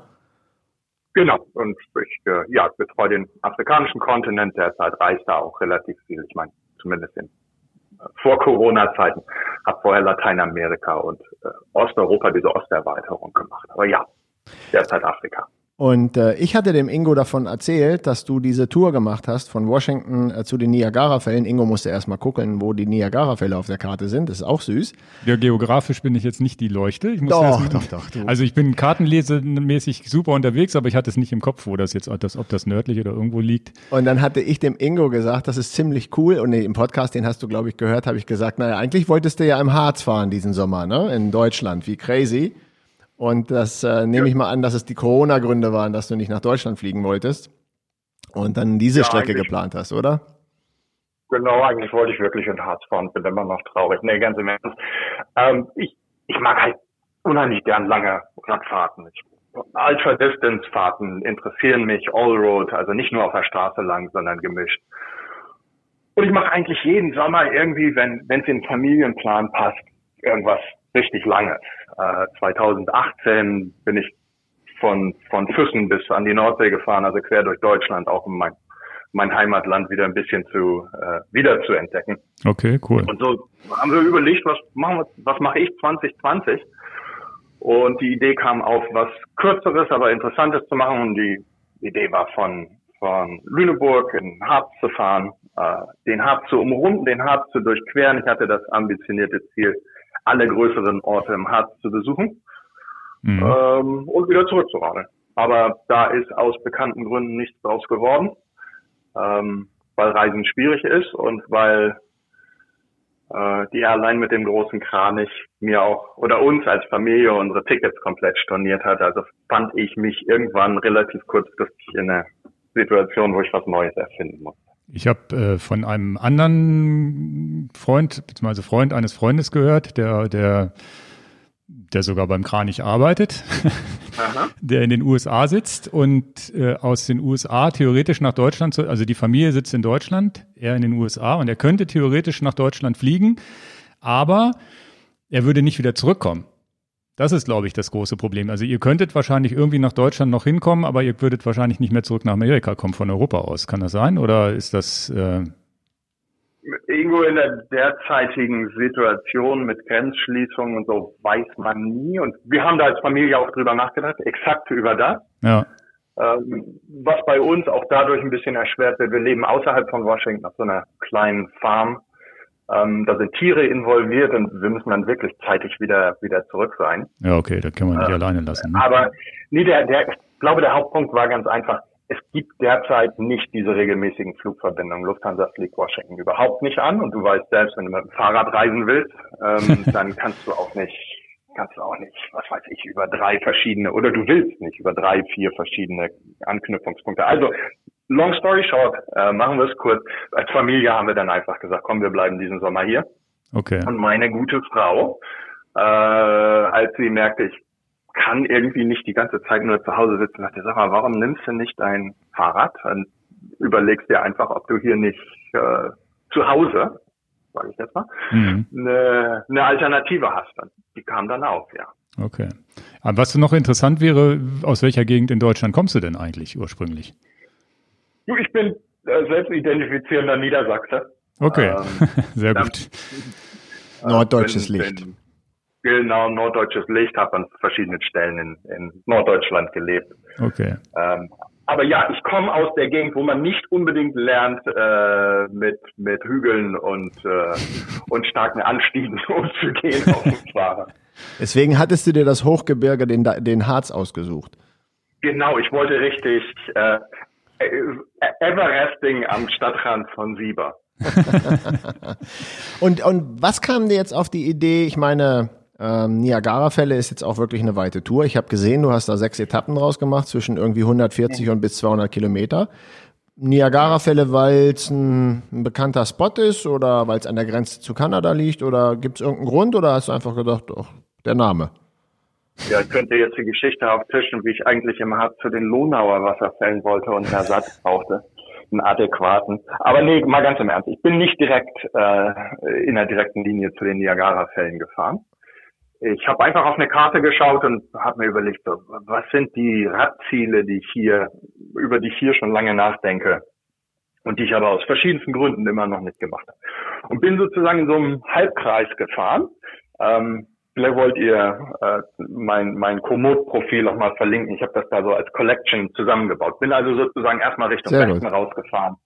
Äh, eine ganze Strecke äh, nach Pittsburgh, Pennsylvania. Bin dann in Richtung Norden hochgeschossen, na, na geschossen bei meinem Tempo.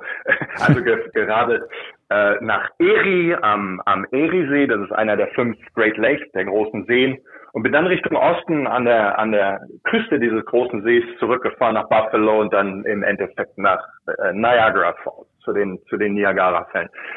Im Endeffekt, die Niagara-Fälle sind natürlich sensationell, aber für mich war das einfach eine, eine fantastische Reise. Ich habe so viel verschiedene Facetten und Kontraste dieses Landes gesehen, die mir in 15 Jahren noch nicht untergekommen sind. Ja, wer reist, der, der lernt was, ne? Das war genau. ja schon immer so. Also rein von der, von so vegetativ, also einfach von den, von den Begebenheiten und, und wahrscheinlich auch von den Menschen, ne? Äh, ja, von, von so viel. Ich meine, in, in der Reiseplanung, als ich mir die Karten angeguckt habe, ein, ein Ziel war für mich ganz klar. Ich wollte Richtung Norden raus. Weil, ähm, ich weiß nicht, ob ihr schon mal im Sommer in Washington wart. Äh, Washington kann man nie kann man sich nie dran gewöhnen im Sommer. Washington DC mhm. kann man nur tolerieren zu einem gewissen Zeitpunkt. Es ist hier, ja, der beste Vergleich ist vielleicht wie ein Orchideengewächshaus. Äh, so fühlt sich das hier an von Mai bis September. Also hohe Luftfeuchtigkeit und heiß wahrscheinlich. Oh ja. Okay. 30 bis 40 Grad. Nehmen wir heute als Beispiel, das soll heute Nachmittag 32, 33 Grad werden, aber durch die Luftfeuchtigkeit ist die gefühlte Temperatur 42. Boah. Und das ist, da kann man mal Rad fahren, äh, aber das ist nichts, wo du wirklich Langstrecke fahren willst. Also war ein bisschen das Ziel, so in Richtung Norden zu entweichen, nach Pennsylvania, wo es dann auch wirklich schlagartig äh, sehr viel netter wird. Die Luft wird trockener ähm, und, und es ist einfach angenehmeres Langstreckenfahren. Okay. Und ähm, weil das jetzt so eine Etappenfahrt war von sechs Etappen, ich weiß, du bist ja diese Strecke mhm. durch Deutschland gefahren. Hast du nochmal extra Training? Äh, dir, hast du da extra drauf trainiert oder sagst du, naja, ich fahre ja jeden Tag so meine Pendelstrecke. Ich weiß das, weil ich dich besucht habe. Ja. Aber die, die Zuhörer wissen das jetzt noch nicht. Und reicht dir das oder hast du nochmal extra was drauf trainiert oder hast du es drauf ankommen lassen? Naja, also guck mal, in, in Vor-Corona-Zeit, wir arbeiten seit, äh, aufgrund der, der extremen Situation, hier arbeite ich seit Anfang März aus dem Homeoffice. Also das heißt, mein, mein tägliches Pendeln fällt weg. Ansonsten habe ich am Tag zwischen ja, 40 und 20 Kilometer. Komische, komische Strukturierung. Also wenn ich voll von zu Hause ins Büro fahre mit dem Fahrrad, sind 40 Kilometer, sonst sind 20 bei schlechterem Wetter nehme ich teilweise das Auto. Das ist ein solides Training, da, da habe ich irgendwie so meine meine Basiskilometer in den, in den Beinen. Mhm. Aber für diese Tour, ja, ähm, die war kurzfristig geplant, die ist innerhalb von zwei Wochen geplant. Ich weiß, dass ich am Tag ähm, 100 Meilen kann ich am Tag machen, 160, 200 Kilometer. Mhm. Aber ich wollte natürlich trotzdem, das sind dann hier die, die War Stories, wollte natürlich trotzdem ein bisschen üben. Ja. So zwei Wochen vorher waren meine, meine Familie oben in Pennsylvania zu einem Reitturnier, habe ich gesagt, ihr fahrt doch einfach mal vor. Äh, ich komme mit dem Fahrrad nach. Okay. Und dann, das sollten 100 Kilometer werden. Ne? Ähm, um es abzukürzen, bei 96 Kilometern musste mich meine Frau von der Tankstelle abholen. Okay. Ich war, ich war, ich war derart durch mit äh, Rolling Hills, diese ständigen Steigungen, die, also es geht immer runter, dann geht's wieder hoch, sieben Prozent, das den ganzen Tag und das bei dieser hohen Temperatur und dann, ja, äh, höchstwahrscheinlich nicht. Das heißt, die, letzten, und, und die, die, die letzten vier Kilometer fehlten. Ingo, äh, ich, ich weiß nicht, jeder, der mal einen richtigen Hungerrast gehabt hat oder, oder einfach mal alle war, ja, weiß, ja. dass dann selbst vier Kilometer unüberwindbar äh, erscheint. Also das war, war ein Versuch einer Vorbereitung, aber das war einfach ein schlechter Tag. Ja. Äh, ansonsten keine spezielle Vorbereitung auf der, auf der Trainingsseite. Und weißt du, ich hab ja, ich bin ja auch kein Rennen gefahren. Ich bin, bin Strecken gefahren. Es war völlig klar, dass ich ähm, irgendwo einen machbaren Bereich pro Tag fahren will. Und ich habe mir auch, was sind meine Ziele liberal gesetzt. Fahre nicht, äh, sagen wir mal so, ich bin so weit gefahren, wie ich am Tag fahren wollte und habe heute Abend für morgen Abend geplant. Ähm, und da habe ich dann die Flexibilität, mich auch ein bisschen anzupassen an Terrain oder Städte oder sonst was, was dazwischen kam. Okay, weil das wollte ich gerade fragen. Hast du vorher schon geguckt, ja. wo du schlafen willst, wo die Unterkunftsmöglichkeiten sind? Also was ist ich, Campingplätze ja. oder kann man auch einfach sein Zelt aufschlagen, wo man will? Das, das heißt, du wirst ja irgendwann, hast ja vorhin schon erzählt, von A nach B eine Strecke geplant haben. Waren da schon Punkte, wo du genau. sagst, da muss ich jetzt irgendwo schlafen oder was auch immer? Oder ist das tatsächlich spontan passiert dann? Grobe Anhaltspunkte und ganz, ganz vieles ist wirklich spontan passiert. Ich wusste, dass ich von hier auf jeden Fall nach Pittsburgh raus will. Das ist zwei Tage ungefähr. Und dann nochmal die Situation mir, mir anschauen, gucken, ob ich wirklich weiterfahren will, ob das Wetter das zulässt und vielleicht auch die Beine. Okay. Ähm, ja, ich bin mit, ich bin mit Zelt gereist. Äh, klassisch Bikepacking, ja, wie du es dir vorstellen kannst. Äh, Arschrakete natürlich im Zentrum der ganzen Geschichte. Äh, dann die, die Oberrohrtaschen, oben, unten, Fronttasche und ja, Zelt dabei und die Möglichkeit vom Prinzip immer anzuhalten. Mit dem Wildcampen ist das so eine Sache. Äh, ich weiß nicht, ob ich dem raten sollte. Meine Regel ist immer kein Wildcampen nahe einer Ortschaft, die eine Tankstelle hat. Und das hat nichts mit Benzin zu tun, sondern einfach damit, dass in dem Moment, wo die eine Tankstelle haben, werden diese Orte vielleicht ein bisschen groß, um um da am Rande wild zu campen. Aber okay. vielleicht ein bisschen strukturierter. Die ähm, meine meine Strecke hatte, sagen wir mal, vier verschiedene Großsegmente. Bin hier in der Nähe von Washington D.C. erstmal losgefahren und bin einen fantastischen Trail gefahren, den den ich bisher noch keine Chance hatte, ihn voll zu fahren, der sogenannte Chesapeake and Ohio äh, Kanal. Das ist eine ist ein 250, 260 Kilometer Trail am Potomac-Fluss lang. Mhm. Ähm, was soll ich sagen? Zwei, drei Meter breit, Schotter, ähm, führt dich durch unglaubliche äh, Naturlandschaften, aber auch an kleinen Orten vorbei. Das ist die alte, wenn du so willst, die, die Linie aus dem Bürgerkrieg, wo, wo sich Nord und Süd gegenüberstanden, insofern auch viel so ja, geschichtliche äh, Highlights äh, aus, aus der amerikanischen Geschichte zu sehen. Aber ein wirklich toller Trail, gut erhalten und alle paar Kilometer kommt so ein kleiner Campingplatz, eine Wasserpumpe und so. Da, da kann man sich schon relativ gut äh, ver versorgen und könnte auch spontaner äh, planen. Okay. Und daran schließt sich an, nennt sich Great Allegheny Passage. Das ist eine Passage über ein Gebirge, die Allegheny Berge. Ähm, fängt in Cumberland, Maryland an. Das ist die äußerste Spitze von, von Maryland auf der Karte. Das sind wir jetzt also im Osten. Aber Maryland hat oben so einen Zipfel.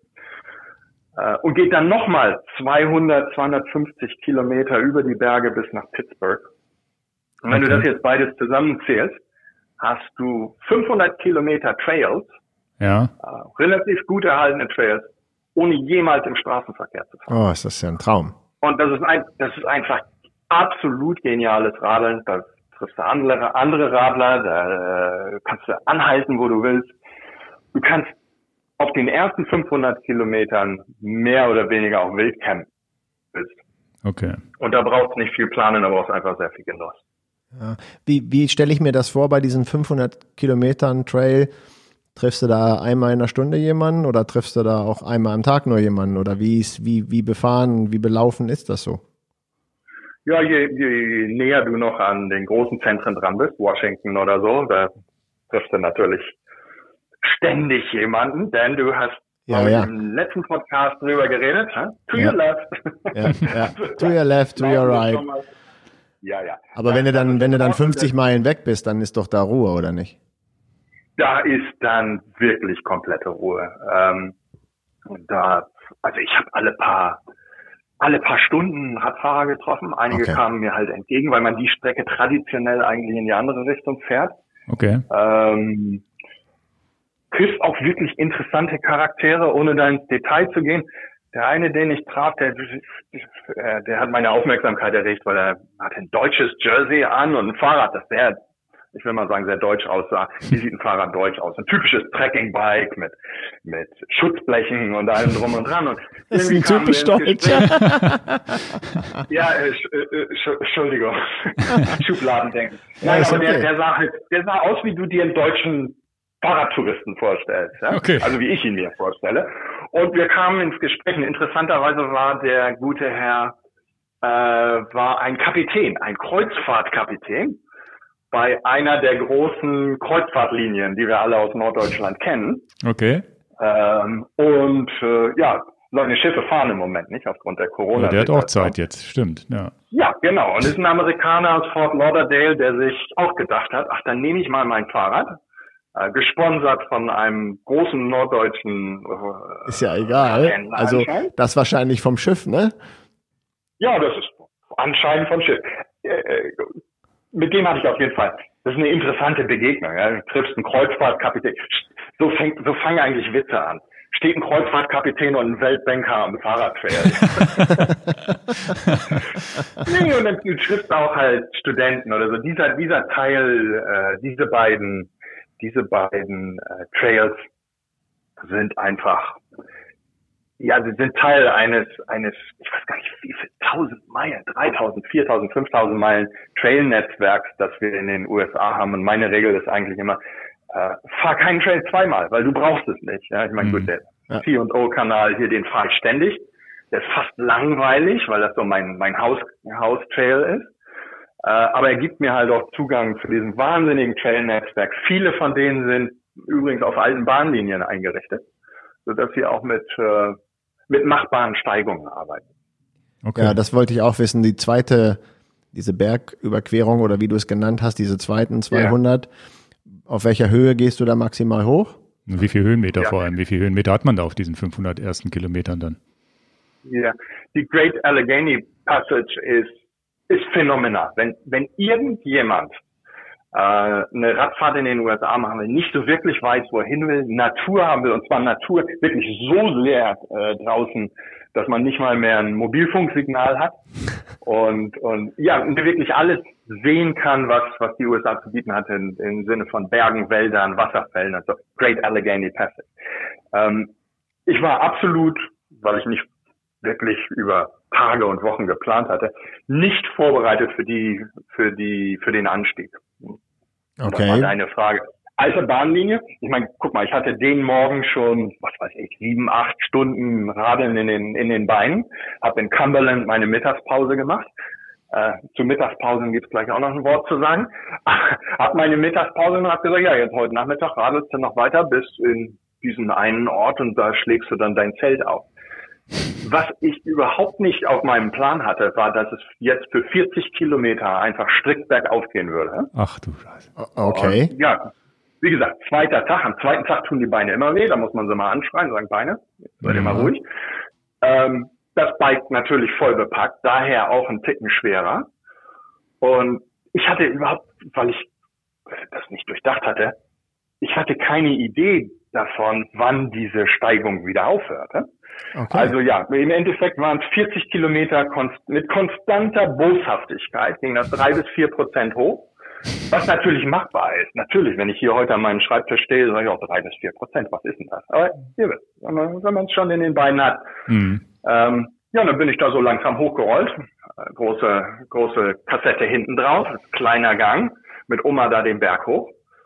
Ähm, und ja, erstens fuhr dann diese junge Dame an mir vorbei, die ein Fahrrad hatte, das schon vorher, ich hatte das in Cumberland gesehen, das sah fast aus wie mein Open, äh, wenn ich die Marke bei euch nennen darf. nee, Ausnahmsweise. Äh, ja, ja, und, und da zischt diese Dame da äh, an mir vorbei, den Berg hoch. Hm, habe ich gedacht, dann kann das ja ganz so weit nicht sein. Ist auch egal.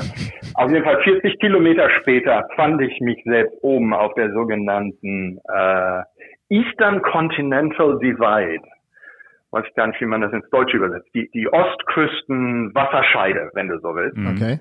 Das war dann die Höhe irgendwo bei, äh, was sind das, 800 Meter oder so. Das ist gar nicht so, so sehr hoch, 800, 900 Meter.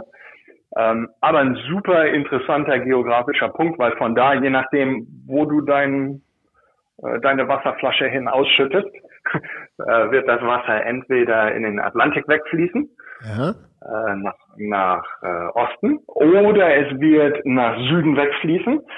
Äh, das ist dann in den, in den Golf von Mexiko. Okay. Oder es wird nach Norden wegfließen, äh, in die, in die Arktik, in den äh, St. Laurenz, äh, in die St. Laurenzbucht. Ja, und wo hast du es hingeschüttet? ich möchte nicht darüber reden, wie und wo ich da Wasser hingeschüttet habe. Na, ähm, nein, ist, ist, ist, äh, ist super interessant. Komm, du kommst auch durch, du kommst mit dem Fahrrad durch Tunnel durch, die sind einen Kilometer lang, komplett unbeleuchtet. Da hast du mir ein schönes Foto geschickt, das weiß ich, das fand ich richtig ja, ja, gut. Ja. Also Licht ist Pflicht am Rad, ne? Licht ist Pflicht. Äh, da hat, äh, ja, ich habe an einem, an einem Ultra-Distance-Fahrrad habe ich schon das Licht, was ich brauche, falls es mhm. auch mal, falls es auch mal Nacht wird. Aber ja, und dann bin ich da oben auch in kräftige, kräftige Gewitter reingekommen. Das ist das, was hier in den, an der, an der Ostküste, natürlich aufgrund dieses heißen, feuchten Wetters, äh, dir ständig passieren kann. Mhm. Das macht auch Tage im Schnitt einfach kürzer. Das ist, warum ich hier nicht so wie in Deutschland meine 200, 250 Kilometer am Tag fahren kann, sondern einfach mit 160 plane. Mhm. Ähm, und bin dann so richtig den Nachmittag, bevor ich ins Zelt ging, so richtig durchgerechnet. Ich meine mit, äh, aber richtig durchrechnen heißt nicht nur nass sein, sondern der Pfad weicht auf. Alles ist voll Sand, alles am Fahrrad schreit dich an, ob es die Bremsscheiben sind oder so. Mhm. Ähm, aber das ist alles Teil des Abenteuers. Deswegen macht man es ja. Natürlich, klar. Weil Straße ist ja easy. ja, ja. Easy vielleicht nicht, no, aber. Diese Great Allegheny, Entschuldigung, ja. diese Great Allegheny Passage ist, äh, ist glaube ich, einer der phänomenalsten Trails, die ich bisher hier gefahren bin. Und den will ich auch unbedingt wieder fahren. Ich denke schon drüber nach. Anfang September haben wir hier das sogenannte Labor Day Weekend. Das ist ein langes Wochenende. Ob ich den nicht einfach nochmal fahren, ruhiger fahre äh, um, um mir einfach auch noch ein paar Sachen mal in Ruhe anzuschauen. Die kleinen Orte, die da am Weg liegen, die sich auch inzwischen auf Fahrradfahrer einstellen. Äh, die absolut phänomenalen Wasserfälle, die entweder Eisen- oder Schwefelausscheidungen haben. Und die, die absolut geniale Natur da gepaart mit einfach einer ganz, ganz tollen Fahrradinfrastruktur.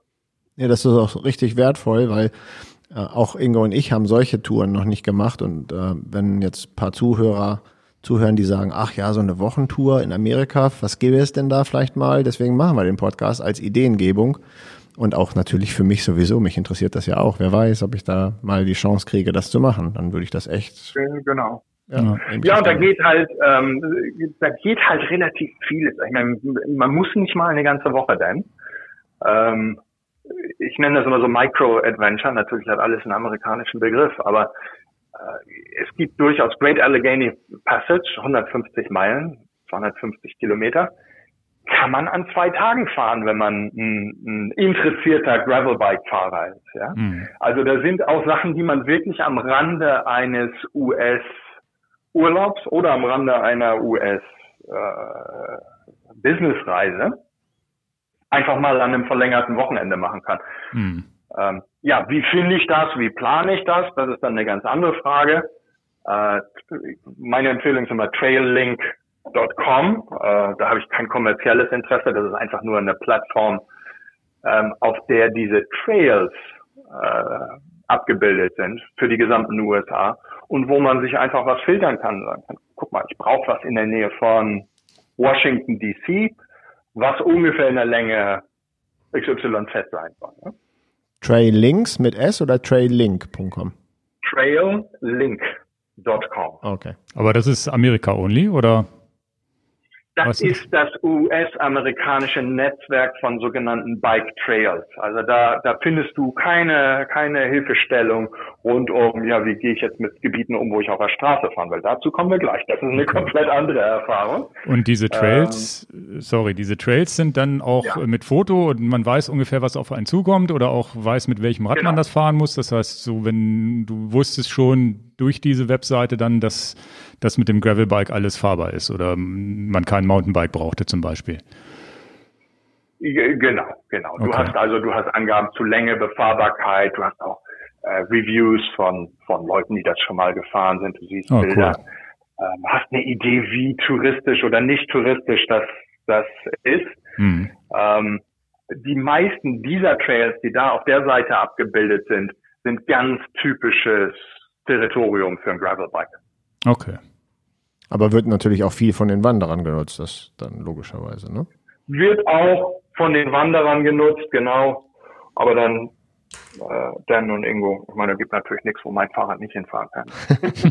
Nein, also die, die, äh, ich, ich, ich musste ein paar äh, kurze Strecken Single Track fahren, aber vom Prinzip alles, alles im machbaren Bereich. Keine, keine ähm, Wahnsinns-MTB Mountainbike-Abenteuer. Naja, und in so einem Gebiet verläuft sich's ja auch. Ne? Da bist du ja, wie du schon gesagt hast, relativ alleine unterwegs dann.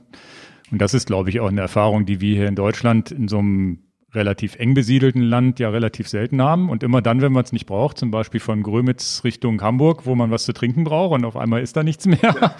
Aber normalerweise ist es hier ja, hat man das nicht. Ne? Du fährst einen schönen Wald und dann ist er nach zehn Kilometern zu Ende und du bist wieder auf der Landstraße. Also so, das ist natürlich krass, dass ihr da so Gebiete habt in Amerika, wo das einfach so flächig ist und man da stundenlang durch, durch die Natur fahren kann.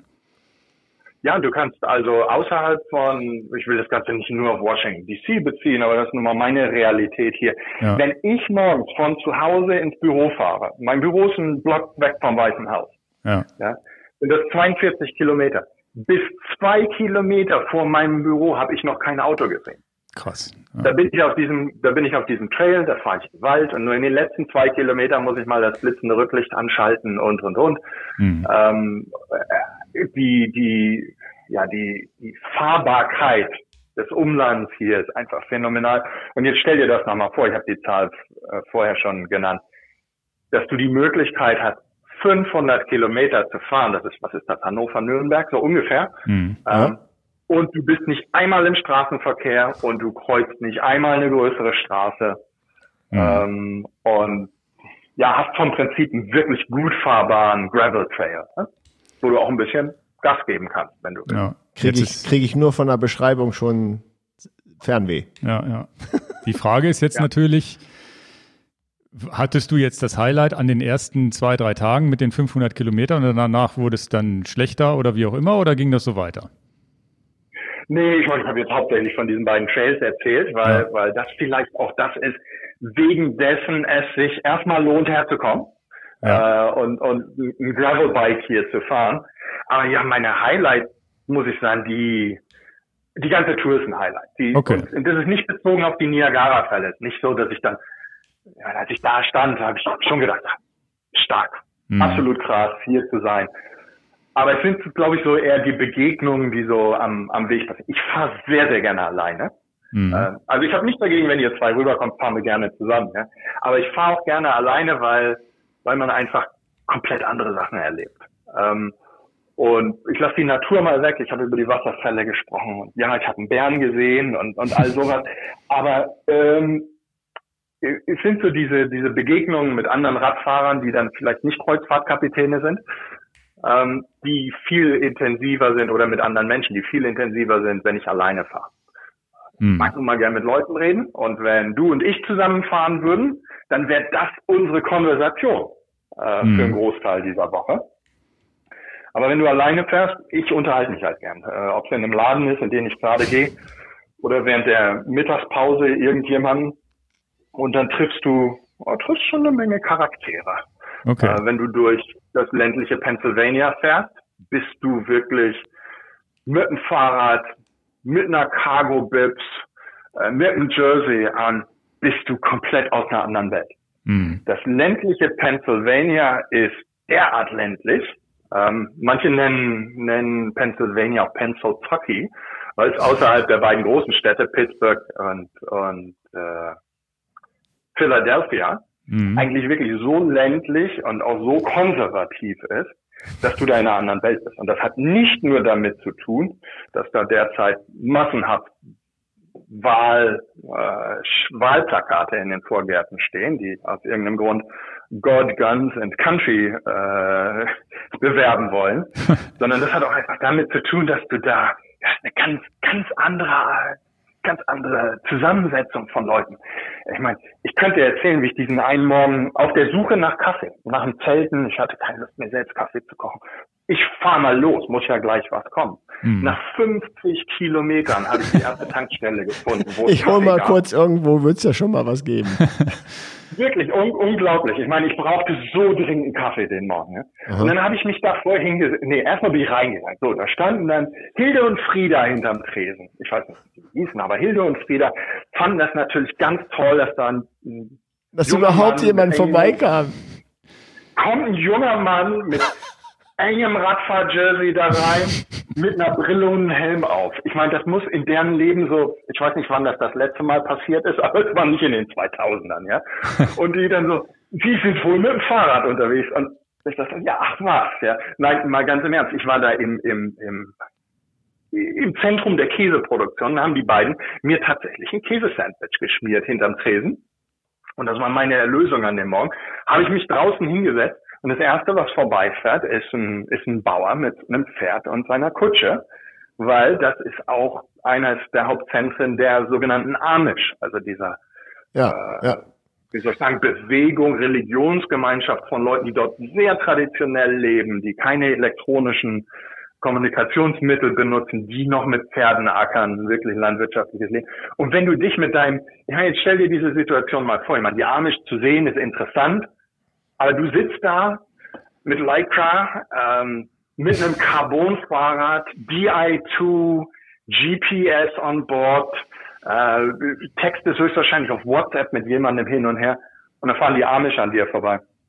Das sind einfach so diese, diese Erlebnisse, die nehme ich rein. Das, mhm. ähm, auch später auf Campingplätzen oder in, in, in Shops ich habe derart viele von diesen Erlebnissen mit nach Hause genommen, ähm, die ich nie machen würde, wenn ich mit dem Auto unterwegs wäre.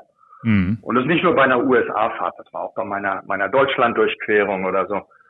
Äh, andere Geschichte, vielleicht noch so ein bisschen. Äh, aber was, Entschuldigung, dass ich da mal ja. einhake, wenn du die Amish vorbeifahren siehst, jetzt den ja. mit, mit dem Pferd und, und äh, ja. mit keiner Elektronik und, und wie soll ich sagen, old school, mir fällt jetzt kein anderes Wort ein.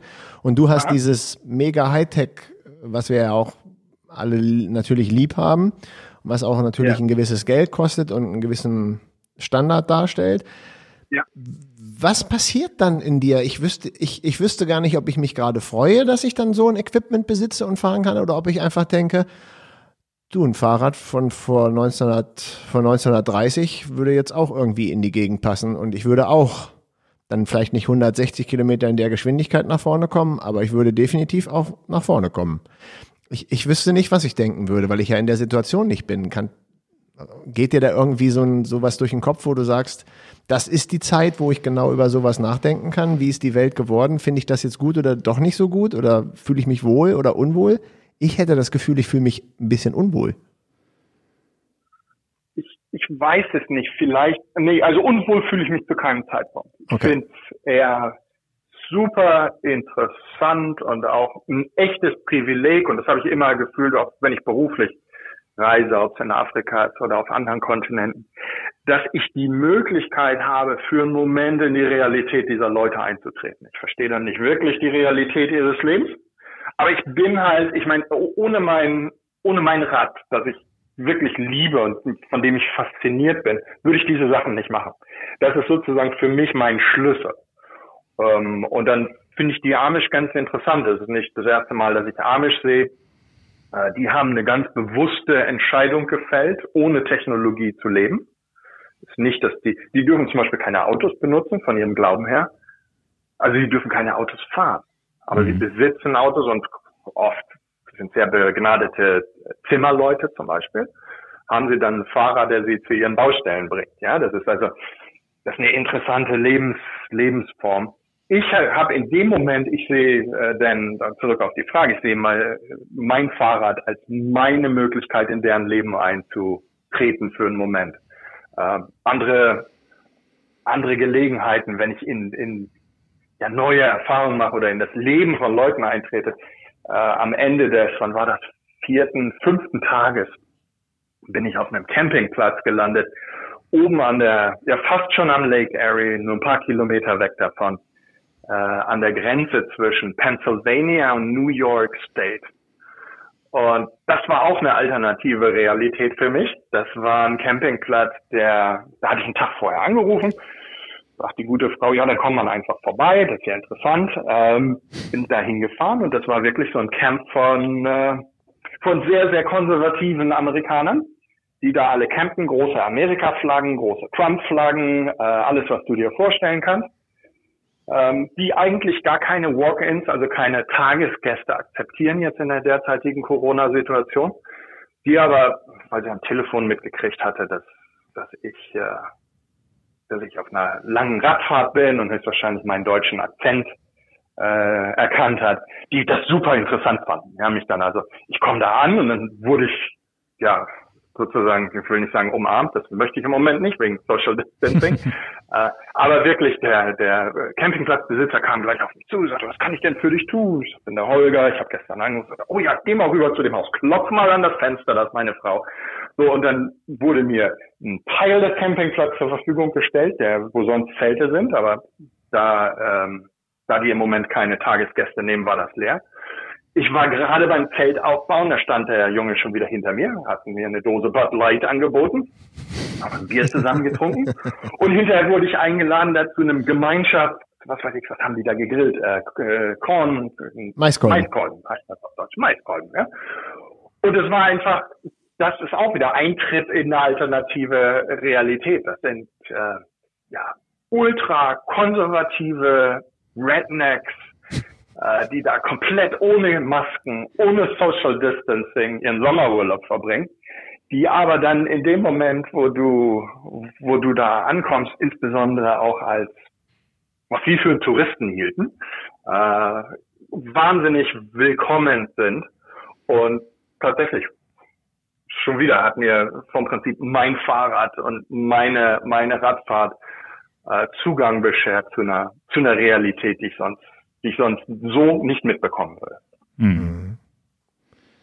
Und das war die dritte, vierte Etappe dann, die du da hattest, wo du jetzt sagtest, das war Ja, wir springen zwischen, zwischen den Etappen. Also nachdem ich diese Trails gemacht habe, bin in Pittsburgh angekommen. In Pittsburgh habe ich mir dann mal ein Hotel genommen, weil äh, A musste musste ich mal wieder sauber werden. eine ordentliche Dusche. Und B wollten die, äh, die Akkus mal wieder geladen werden, sowohl für Licht als auch für, für Telefon und so. Mhm. Und dann kamen zwei Tage, die waren weniger leicht für mich. Also dieser, dieser Trail, weißt du, auf den Trails fährst du, fährst du, fährst du. Aus Pennsylvania rauszufahren war eine, war eine Entschuldigung, nicht aus Pennsylvania, aus Pittsburgh am Morgen rauszufahren, war eine Erfahrung für sich selbst. Da habe ich auch einen kleinen Fehler gemacht in der Planung, äh, habe mich einfach auf Komoot verlassen. Ich kann mich auf Komoot hier sehr, sehr gut verlassen, aber ich habe einfach geguckt, ja, was sind denn die ausgezeichneten, wie ausgewiesenen Radrouten? Äh, aber diese ausgewiesene Radroute war eine zweispurige Schnellstraße mit Betonmauern rechts und links Ui. mit einem guten Morgenverkehr, auch Frachtverkehr und allem drum und dran. Und äh, ja, das ist dann nicht unbedingt eine Straße, die ich nochmal fahren will. Hm. Äh, das fühlte sich nicht gut an, das fühlte sich gefährlich an. Da standen auch auf der Strecke, auf den ersten 50, 60 Kilometern aus der Stadt raus, habe ich äh, mehrere weiße Fahrräder stehen sehen. Ich weiß nicht, ob man das in Deutschland auch macht. Hier wird ein weißes Fahrrad an den Straßenrand gestellt, wenn ein Fahrradfahrer ums Leben gekommen ist. Oh, ne, die kenne ich nicht ähm, im Brauch. Krass. Ja, ja. Und das wäre wirklich mein Rat an mich selbst. Habe ich auch noch Zukunft. nie gehört, Holger. Das habe ja, ich noch nie gehört. Hier, okay. Nein, das ist hier sehr, sehr, sehr üblich. Also wenn ihr mal in den USA seid und ihr fahrt durch die Gegend äh, mit Auto oder Fahrrad und ihr seht irgendwo ein weiß angemaltes Fahrrad, das ist dann komplett weiß, auch die Räder und, und alles, ähm, am Straßenrand stehen, dann ist das so ein, ein, Zeichen dafür, dass dort ein Fahrradfahrer ums Leben gekommen ist in einem Verkehrsunfall. Mhm. Also mein Rat an mich selber und auch an alle anderen, die dann fahren wollen. US-Großstädte sind eine Geschichte für sich selbst. Ähm, ein bisschen vorsichtiger müsste ich sein in Zukunft, was die, was die Routenplanung angeht. Mhm. Einfach um diese größeren Straßen zu vermeiden. Du kannst sie nicht immer vermeiden, aber ja, große zweispurige Ausfallstraßen sind kein Vergnügen. Da willst du dann hinten wirklich alles anhaben, was, was in irgendeiner Form blitzt. Ähm, und teilweise, das ist jetzt bezogen auf eine andere Stadt, als ich nach Buffalo, das ist dann kurz vor Niagara, Buffalo, New York rein und raus gefahren bin, bin ich durchaus auch in Stadtbezirke gelotst worden durch mein GPS, in denen ich besser nicht sein sollte. Das war mir auch dann blitzschnell klar. Du fährst hier, hier, jeder, der die USA mal besucht hat, weiß, dass sich hier, insbesondere in den Städten, auf sehr kurzer Strecke ähm, Stadtbezirke sehr, sehr verändern können und dass du sehr schnell auch in Bereiche einer Stadt kommen kannst, in denen du als jemand, der auf einem etwas, äh, dann würde sagen, preisintensiveren Fahrrad unterwegs ist, ähm, in dem du dich nicht unbedingt aufhalten willst, wo Leute am Straßenrand stehen, die dich angucken, wo du denkst, hm, die steigen gleich in ihr Auto und fahren neben dir her und sagen, so, jetzt steigst du mal ab, dein Fahrrad geht auf die Auktion. Ähm, das sind so Erfahrungen, die ich in Buffalo gemacht habe, wo sowohl der, das Reinfahren in die Stadt als auch das Rausfahren aus der Stadt mich in Stadtbezirke gebracht hat, ähm, in denen ich, ich will da ganz direkt sein, in denen ich Angst hatte. Okay, und das und nach so einer Wildnisfahrt. Ja, und wo ich dann schon einen Schritt schneller gefahren bin. Also ich kann unglaublichen Pace vorweisen. Schöner in, in Trainingseffekt. Ja, geh, geh auf mein Strava-Profil, guck dir an, wo ich tatsächlich äh, richtig wenig Minuten für die Meile gebraucht habe. Das war dann in diesen, in diesen Stadtbereich. Aber ich will das nicht überspielen ähm, oder, oder überziehen. Buffalo ansonsten fantastisch. Äh, Radpfade am, am Fluss lang aber ich hätte mehr Zeit reinpacken müssen in die Planung äh, des Eintritts in und Austritts aus den amerikanischen Großstädten. Aber das ist ja eine interessante Info, ja. Das heißt, in der, ich nenne das jetzt Wilderness, in der, in der, in den Gebieten, wo du allein unterwegs bist, wo du einmal in der Stunde jemanden triffst, äh, alles safe und du würdest sogar wild campen, aber mit den großen Städten, da sollte man dann von der Planung vielleicht wirklich den Bogen drum schlagen. Naja, vor allem als unerfahrener Deutscher, der jetzt vielleicht nach, oder wo auch immer man herkommt, nach Amerika reist, man rechnet damit ja nicht. Hier in Deutschland kannst du durch jede Stadt fahren, durch jedes schlimme Viertel, aber du hast nicht die Angst, gleich überfallen zu werden. Ja, wenn du durch Hamburg ja, fährst, hast du solche Gedanken nicht. Nee, selbst wenn du da durch die ganz äh, miesen Viertel fährst, in Anführungsstrichen, ist das ja hier alles noch, macht man sich ja gar keinen Kopf drum. Und das ist ja in Amerika, wäre ich jetzt auch gar nicht auf die Idee gekommen, dass in irgendeiner Stadt, dass ich da Angst haben muss, dass mich jemand überfällt. Da kommt man gar nicht auf die Idee. Ja, vielleicht müsstest du keine haben. Ich will da auch kein zu dunkles Bild malen. Aber ja. ich war in Situationen, die sich ein bisschen nicht richtig anfühlten. Und das ist einfach mein Kompass, wenn ich äh, unterwegs bin, egal auf welchem Kontinent, äh, egal ob es beruflich ist oder das mhm. Fahrrad. Wenn es sich nicht gut anfühlt, ist eine Wahrscheinlichkeit da, dass es nicht gut ist. Mhm. Äh, und ein, zwei dieser Situationen hatte ich unterwegs. Das sollte aber keinen davon fernhalten, in den USA mit dem Fahrrad zu fahren. Das ist einfach nur äh, ein Appell da an, an jeden zu sagen, okay, wenn ich in eine der Großstädte fahre oder mit dem Fahrrad reinfahren will, vielleicht gehe ich ein bisschen länger online oder frag mal jemanden, der die Stadt wirklich kennt, ja, ja. Äh, einfach um bestimmte Viertel zu vermeiden. Ja, und wenn man so ein Bauchgefühl hat, das äh, trügt einen ja meistens dann auch nicht. Das äh, so ein oh ja. mulmiges Gefühl kommt ja nicht von allein und du bist ja nun welterfahren, was das angeht. Und in Afrika gibt's ja sicherlich auch Gegenden, wo man vielleicht Angst haben muss, wo du schon unterwegs warst. Ne? Ja. Ja. Ja. ja. ja, und dann einfach, um, um vielleicht auch so diese Strecken zu einem, zu einem Ende zu, zu bringen. Vier große Segmente habe ich gesagt. Ne? Das eine waren die Trails, absolut fantastisch. Das zweite die, die Städte, mhm. ähm, die auch absolut ihren Reiz haben. Ich liebe es, mit dem Fahrrad in der Stadt zu fahren, mit einem Gravelbike in der Stadt, einfach weil, weil das vielleicht auch eine Abwechslung ist oder so. Aber dann noch zwei andere Segmente. Das eine ist das Fahren durch das ländliche Pennsylvania.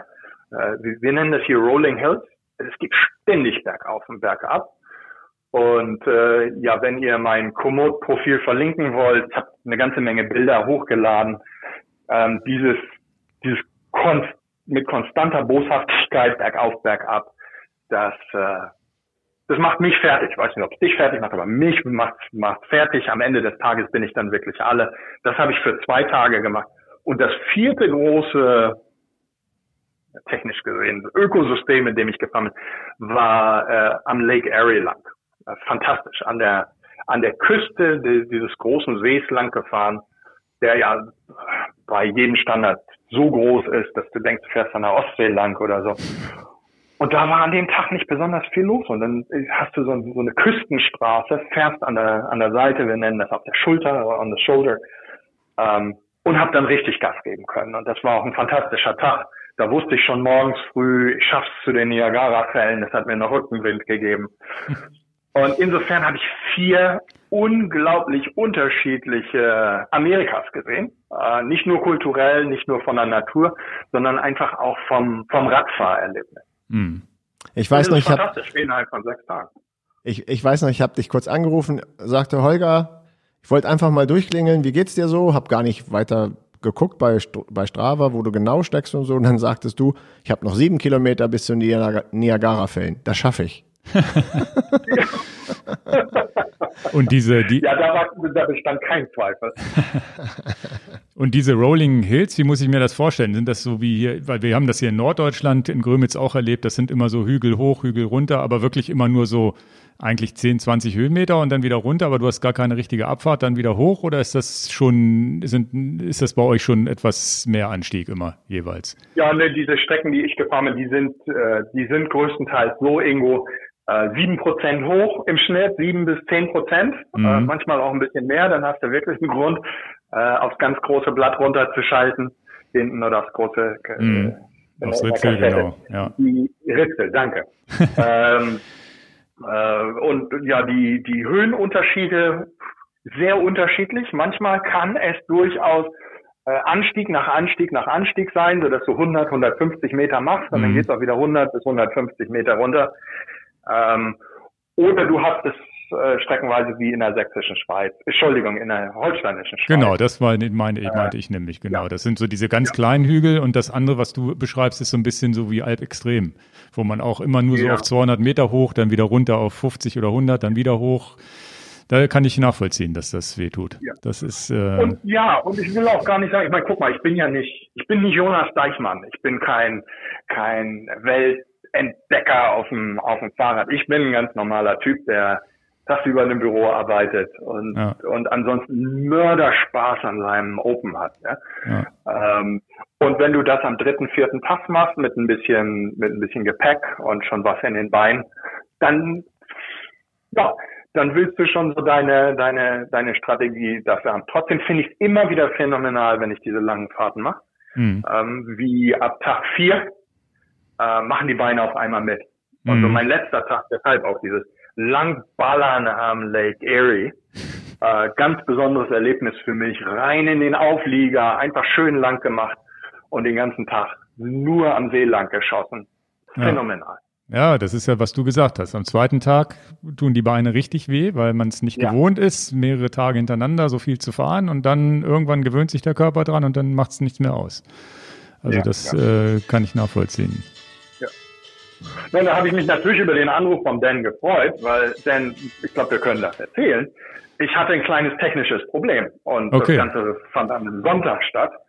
Und äh, wen, wen ruft man an einem Sonntag an? Ich meine, hier in, in den USA, ähm, ja, in Radläden sind Verkäufer, wie sehr die technisch geschult sind, wage ich nicht zu beurteilen, weil ich ja nicht vom Fach bin. Aber ich weiß, dass wenn ich ein echtes Problem habe, dass ich da den Dan meines Vertrauens anrufe. äh, nee, und ähm, ich hatte, mir ist am äh, fünften Tag meine Hinterradbremse hat aufgehört wirklich zu greifen. Okay. Äh, war das erste Mal, dass das passiert ist. War mir eigentlich auch unerklärlich, weil ich mein Rad äh, mit Passion pflege und eigentlich mir nicht erklären konnte, was da mit der Hydraulik sein konnte. Und habe ich dann frühmorgens irgendwo vom Ufer des Lake Erie eine Nachricht geschossen. Habe gesagt, denn für mich geht's heute bergauf, bergab. Ich brauche meine Hinterradbremse. Was könnten das sein? Ähm, und dann hat mich dann zurückgerufen und mich hingewiesen auf den Fakt, dass mir vielleicht durch die Vorderrolle, die, die längere Rolle, äh, meine Hydraulikleitung abgeknickt sein könnte. Und so war es dann auch tatsächlich. Oh, Glück gehabt. Ich dachte, ich dachte jetzt, das Öl wäre weg, dann wäre es vorbei gewesen. Ne? Dann Nee, war nicht, war nicht weg, äh, war alles gut, haben wir auch wieder dann in den Griff gekriegt. Also einfach abgeknickt ähm, und dadurch konnte sich das Öl nicht mehr bewegen und die Bremse hat nicht mehr gezogen sozusagen. Ne? Ja, und ja. Das, das hatte ich so überhaupt nicht auf meinem Plan und das Ganze war höchstwahrscheinlich gekommen. Ich meine, wir sind ja ehrlich miteinander, ihr habt da auf dem, äh, ich glaube in eurem letzten Podcast auch drüber gesprochen, Stürze. Mhm. Ähm, ich war zwei Tage vorher äh, mal ganz kurz umgefallen mit meinem Fahrrad. Ähm, und dabei ist das höchstwahrscheinlich passiert und ist mhm. dann über die Zeit schlimmer geworden. Ich habe es wirklich nicht wahrgenommen. Das mhm. war so ein typisch, vom Prinzip ein Anfängersturz. Ich habe euch erzählt, wie sehr ich durchgerechnet war, wie alles voll mit Sand war. Und auf einmal haben meine, meine Klickpedale äh, sich einfach geweigert, meinen Fuß loszulassen. Mhm, kleine Steinchen dazwischen, ne? Inmitten von einem Ort, in dem ich einfach nur so ein bisschen Sightseeing machen wollte, stehe an der Ampel, will den Fuß runternehmen und die Situation kennt ihr. Ja, ja, merkt, in Zeitlupe, ne? Ich den Fuß nicht aus. Okay, fallen wir mal hin, ist auch nichts passiert. Papa hat sich schön abgerollt. Autofahrer stiegen sofort aus. Are you okay? Are you okay? Ja, ja. Ähm, aber die lang, die langfristige Folge war, dass äh, ah, mein mein Front Derailleur äh, ein bisschen äh, sich ver, ver, verstellt hatte. Das ich Umwerfer vorne, ne? unterwegs. Umwerfer, danke. Äh, das kann ich selbst schnell fixen und das zweite war das mit der Leitung. Dan, vielen Dank nochmal. Äh, Ja. das war wirklich äh, Emergency Assistance, Wo wir beim, als ich sie am meisten. Genau. wo wir beim Equipment sind, ähm, Ja. da, da brauchen wir auch nicht die ganze Liste, aber grob zusammengefasst, natürlich weiß ich, weil ich dir das Rad verkauft habe, was du hast, aber vielleicht kannst du so eine Mini-Auflistung machen, mit was bist du eigentlich gefahren? Insbesondere interessieren uns die Reifen. Ähm, ich habe dir damals das Rad, wo- wovon du gleich selber berichtest, mit äh, Ja. 27,5 Zoll 650B ausgeliefert. Vielleicht kannst du mal so eine Min unseren Zuhörern so einen Mini-Abriss geben. Mit was hast du diese sechs Etappen mit den unterschiedlichsten Untergründen? Was, was war deine Wahl? Ich weiß es ja schon, Ja. aber dann ist es viel schöner, wenn du es erzählst. Ja, ja, ja. Nö, nö, sehr, sehr, sehr, sehr gerne. Ähm, ich lasse das ganze Bikepacking Equipment mal raus. Wenn es dann nachher Fragen zu gibt, können, können wir die, können wir das Ja, aber trotzdem äh, mal so ruhig- ruhig, ruhig so- ruhig so eine Genau. Auflistung, als wenn ich so eine Checkliste mache, weißt du? Also Okay. mal, ja. Ja, wir können ja mal beim Fahrrad anfangen. Also es ist, ein, es ist ein Open Upper, das wissen oder das wissen wir halt ähm, mit Genau. 650B äh, fährst du auch weiterhin, ne? ist ein, ein Open Upper, äh, 650B Rädern und ich habe keinen Anlass, in irgendeiner Form von 650B wegzugehen. Das ist für mein System, in dem ich hier fahre, das ideale Fahrrad. Ich habe, nachdem ich das äh, bei euch vor, wann war das, vor zwei Jahren gekauft habe, Hm. Ja? habe ich tatsächlich alle meine anderen Räder verkauft. Für mich Okay. ist das ein N-1 Fahrrad, also ich kriege dadurch nicht mehr, sondern, sondern weniger Fahrräder. Hat zwei äh, äh, Laufradsätze, ein Mountainbike-Laufradsatz, den ich hier für Single Track benutze bei uns. Aber die Fahrt habe ich jetzt gemacht mit einem 650B äh, Carbon äh, Satz, der sehr stabil ist, der für Gravel ist. Und darauf fahre ich einen, einen WTB Byway Okay. habe vieles andere ausprobiert. Ähm, auch Reifen anderer sehr namhafter deutscher Hersteller. Du darfst, du darfst alles sagen, wir werden von niemandem geschworen Ja, ja, da, nein, nein, ich komme ich komm da gleich drauf. Ähm, ich komme immer wieder auf den äh, WTB Byway zurück, jedenfalls für die Art und Weise, wie ich hier fahre. Und die Art und Weise, wie ich hier fahre, mit dem, mit dem Laufradsatz ist äh, 50 Prozent Asphalt, Mhm. aber zum Teil sehr schmuddeliger Asphalt. Wenn du so diese Strecke, die ich beschrieben habe, in die Städte rein und so, wenn du das fährst, fährst du auf der Seite der Straße, das ist da, wo sich die Schraubennägel und sonst was sammeln. Mhm. Und der Byway hat für mich einfach fantastisch. Tubeless im Setup natürlich. Ähm, und die andere Hälfte ist Gravel. Äh, das heißt also Schotter, Kies. Und teilweise sehr aggressiver. Das hatte ich auch auf meiner Tour, ähm, wenn Komoot mich im ländlichen Pennsylvania durch wirklich scharfen Schotter geleitet hat. Ich habe viele Situationen gehabt, wo ich gedacht habe, mein Gott, wie halten diese Reifen das aus? Was ist, wenn jetzt mir die Mhm. Reifen ausgehen? Aber hey, der, der WTB Byway macht's für mich einfach immer wieder. Und das ist der Reifen, mit dem ich hier meine langen Strecken fahre. Pannenfrei auch. Du warst jetzt in, auf der Strecke pannenfrei, wenn ich das so raushöre, oder? Absolut pannenfrei. Ähm, ich habe mit einem, ich meine, das klingt wie eine Verkaufsveranstaltung. Ich, ich bin nicht in der Fahrradindustrie, ich bin in einer komplett anderen Industrie. Der, ich habe noch nie eine Byway-Panne gehabt hier. Ähm, und jetzt muss ich ganz schnell auf Holz klopfen hier irgendwo. Ja, ja. Ja, aber das stimmt tatsächlich. Aber Die, die Byways, also ich fahre die ja auch hier im Harz und sonst wie. Ich hab Ja. auch, war auch immer verwundert, dass ich da, noch- oder die Horizon ist ja ein ähnlicher Reifen. Ja. Tatsächlich, irgendwas machen die richtig. Ich weiß nicht was. Ja. Und trotzdem ja, das ist, muss man ja auch dazu sagen, ist ja trotzdem sehr leichter Reifen, ist ja kein Schwergewicht. Nein, und der, der, der rollt einfach phänomenal. Ähm, der ist für, ich kann es immer nur wiederholen, für mich, für jeden meiner Umstände hier der äh, ideale Kompromiss. Okay. Und, und darauf kommt es mir an. Darum fahre ich auch ein, ein, ein Allroad-Bike oder wie viele sagen, Gravel-Bike. Ja. Ich habe andere Reifen ausprobiert, weil ich probiere gerne aus. Ich schmeiß gerne mal einen anderen Reifen rauf, weil ich glaube, der muss jetzt besser sein. Ich habe ähm, so ziemlich alles ausprobiert. Ich habe den Pana Racer Gravel King ausprobiert, der von vielen so gelobt wird, der aber in meinem Umfeld hier ähm, viele kleine Durchstiche kriegt. Mhm. Ich weiß nicht warum. Mache okay. ich was falsch, höchstwahrscheinlich. Ähm, ich habe den, ich habe früher habe ich den G1 geliebt, ich habe dann den G1 Byte ausprobiert, wollte einen schönen, wir nennen das hier Double Century fahren, das heißt also 200 Meilen, was sind das 330? 30 Kilometer an einem Tag, morgens ganz früh los, leise aus dem Bett gekrochen, Fahrrad schon gepackt, aufs Rad rauf. Denn du kennst das hier bei uns, wir wohnen an so einer schönen äh, Country Road, so eine kleine Landstraße, die, die schöne Berge, Hügel hat. Roll den ersten Hügel runter, roll den zweiten Hügel runter, bin fertig in den Tag zu starten. Und dann hat mir schon der erste Gravelstein vorne komplett meinen Reifen aufgeschlitzt. Ja, ja gut, das ist ja Katastrophe. Ähm, ja, ja, und das, das kann mir mit jedem anderen Reifen passieren. Das hat nichts mit dem Hersteller zu tun. Aber im Byway ist mir das halt noch nicht passiert. Hast du ähm, Ersatzreifen und Milch, Ersatzmilch mit? Ich habe immer ein bisschen Ersatzmilch mit, ähm, aber ich habe keinen Ersatzreifen mit. Ich habe dann einfach also Ersatzschlauch meine ich, keinen Schlauch. Schlauch. Ja, ich habe Schlauch dabei ja. und dann habe ich diese diese Plugs auch dabei, die man in, in den Reifen reinstechen kann. Also, wenn ja, das Loch zu groß ist, ne? Um die zu verschließen. Ja, genau. Aber das, das ist alles, was ich, was ich brauche. Wenn, wenn, was denn eine Panne, die darüber rausgeht, wenn es mir den Reifen komplett aufschlitzt, ja, dann muss ich mir was anderes einfallen lassen. Aber ich will in einem, in einem gewichtsbewussten äh, Bikepacking-Setup will ich nicht alles Mögliche mitschleppen. Deshalb hm. auch nur ein, ein Ersatzschlauch. Dann ja, ist, so das ist das.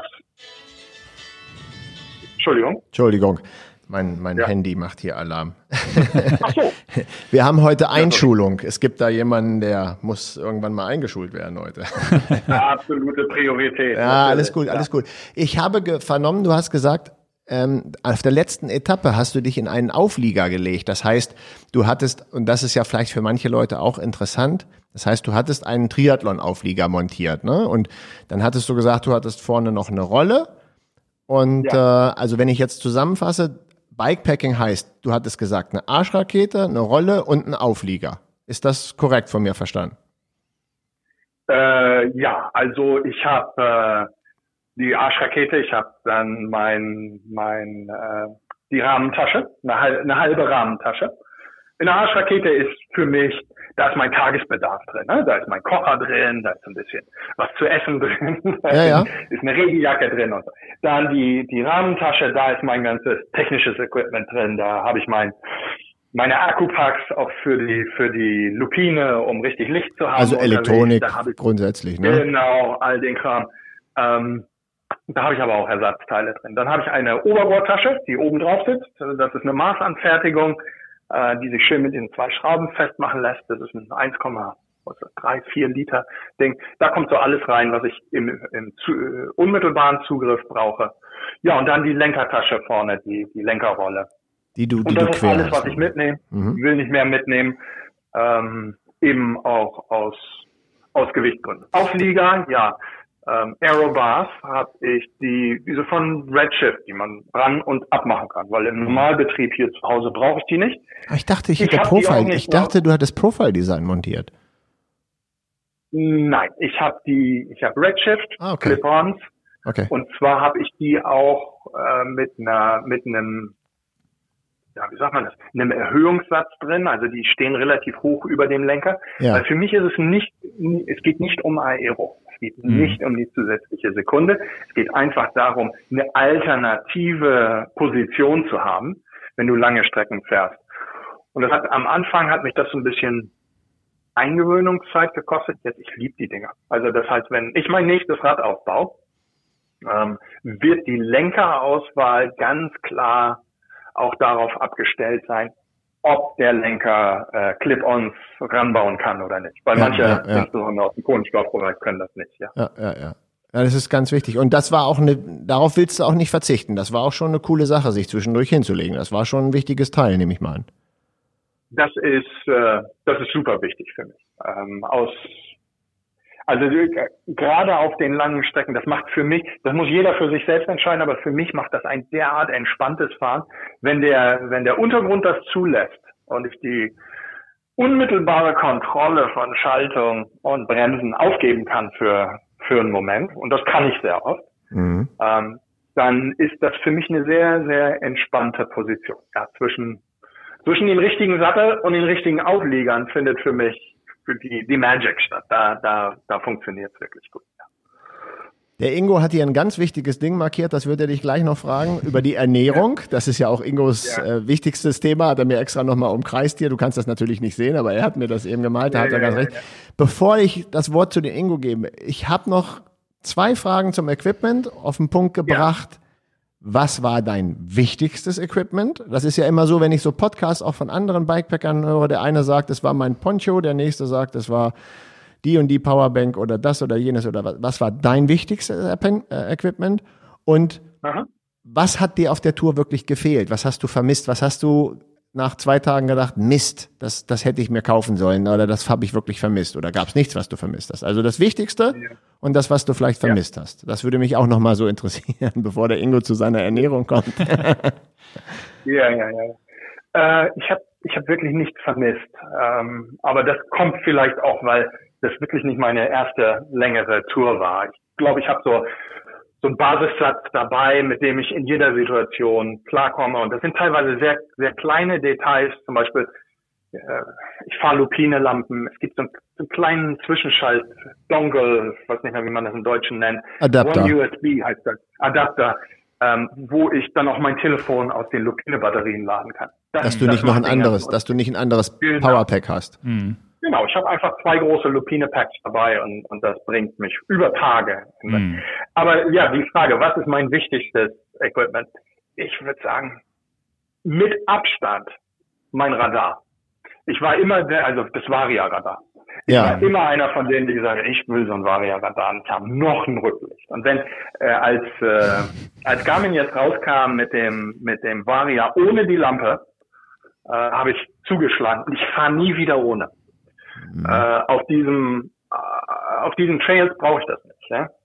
Ähm, aber auf den Landstraßen, insbesondere langen Landstraßen, einfach zu wissen, mit großer Vorausschau, wann kommt ein Auto von hinten, macht für mich äh, absolut den, den Unterschied. Und da, da ist natürlich, das braucht man nicht groß erklären, das ist eine Logik, warum ein Radfahrer das gerne wissen will. Aber im, im Alltagsbetrieb, wenn du schon nur nahe an 100 Meilen am Tag in den Beinen hast. Du willst nicht an ne? extrem ne? rechten Straßen ranfahren. Und das ist genau diese Situation. Ich liege in meinem Auflieger, ich fahre da schön lang, habe eine gute Trittfrequenz, dann fahre ich auch ein bisschen weiter rein. Aber ich habe vorausschau, wann was von hinten kommt und eben auch diese die Differenzierung zwischen diejenigen, die das fahren, werden das kennen, zwischen einem gelben Alarm und einem roten Alarm, nämlich mhm. ob ein Auto mit Normalgeschwindigkeit ankommt oder wirklich auf dich zurast, macht macht für mich äh, die, die Differenz. Ich will jetzt nicht so weit gehen zu sagen, das war mein Lifesaver, mein Lebensretter, weil ich hoffe, er war es nicht. Ähm, aber das gibt mir einfach das zusammen mit dem mit meinem Roam mhm. ähm, ist mein mein Kernequipment und den Roam äh, ich weiß, dass durchaus Leute darüber diskutieren, ob nun den Element Roam oder den Garmin. Ich finde sie beide ganz toll. Aber der Roam für mich insbesondere auch mit der Fähigkeit, Routen schnell äh, dynamisch umzuplanen. Und das machst du alles per Komoot am Handy, ne? Nee, einfach auch, dass, dass er selbst umplant. Ach so. Ja, ich mache viel mit Komoot am Handy. Aber die, die Fähigkeit mal eben, nimm dieses Beispiel, das ich erwähnt habe aus Buffalo. Du wirst also in, in Stadtteil geleitet, der sich absolut nicht richtig anfühlt. Mhm. Dann willst du natürlich nicht anhalten, umplanen, wieder hochladen, sondern du willst erstmal als erstes Einfach schnell weg dir einfach einen anderen Weg suchen, zurück zu einer Hauptstraße und dann freust du dich natürlich, wenn deine Head-Unit vorne ähm, das sofort dynamisch umberechnet. Ja? Okay. Aber nee, äh, long story short, die, ähm, der Varia ist mein absolutes ähm, Equipment Highlight, sozusagen mein Pick. Ähm, zwei andere Second Order für mich ist A, mein Sattel. Mhm. Äh, ich fahre einen, Celle Anatomica. Mhm. Also ich bin zurück zu Leder. Äh, ist ein fantastischer Sattel für die Langdistanz für mich.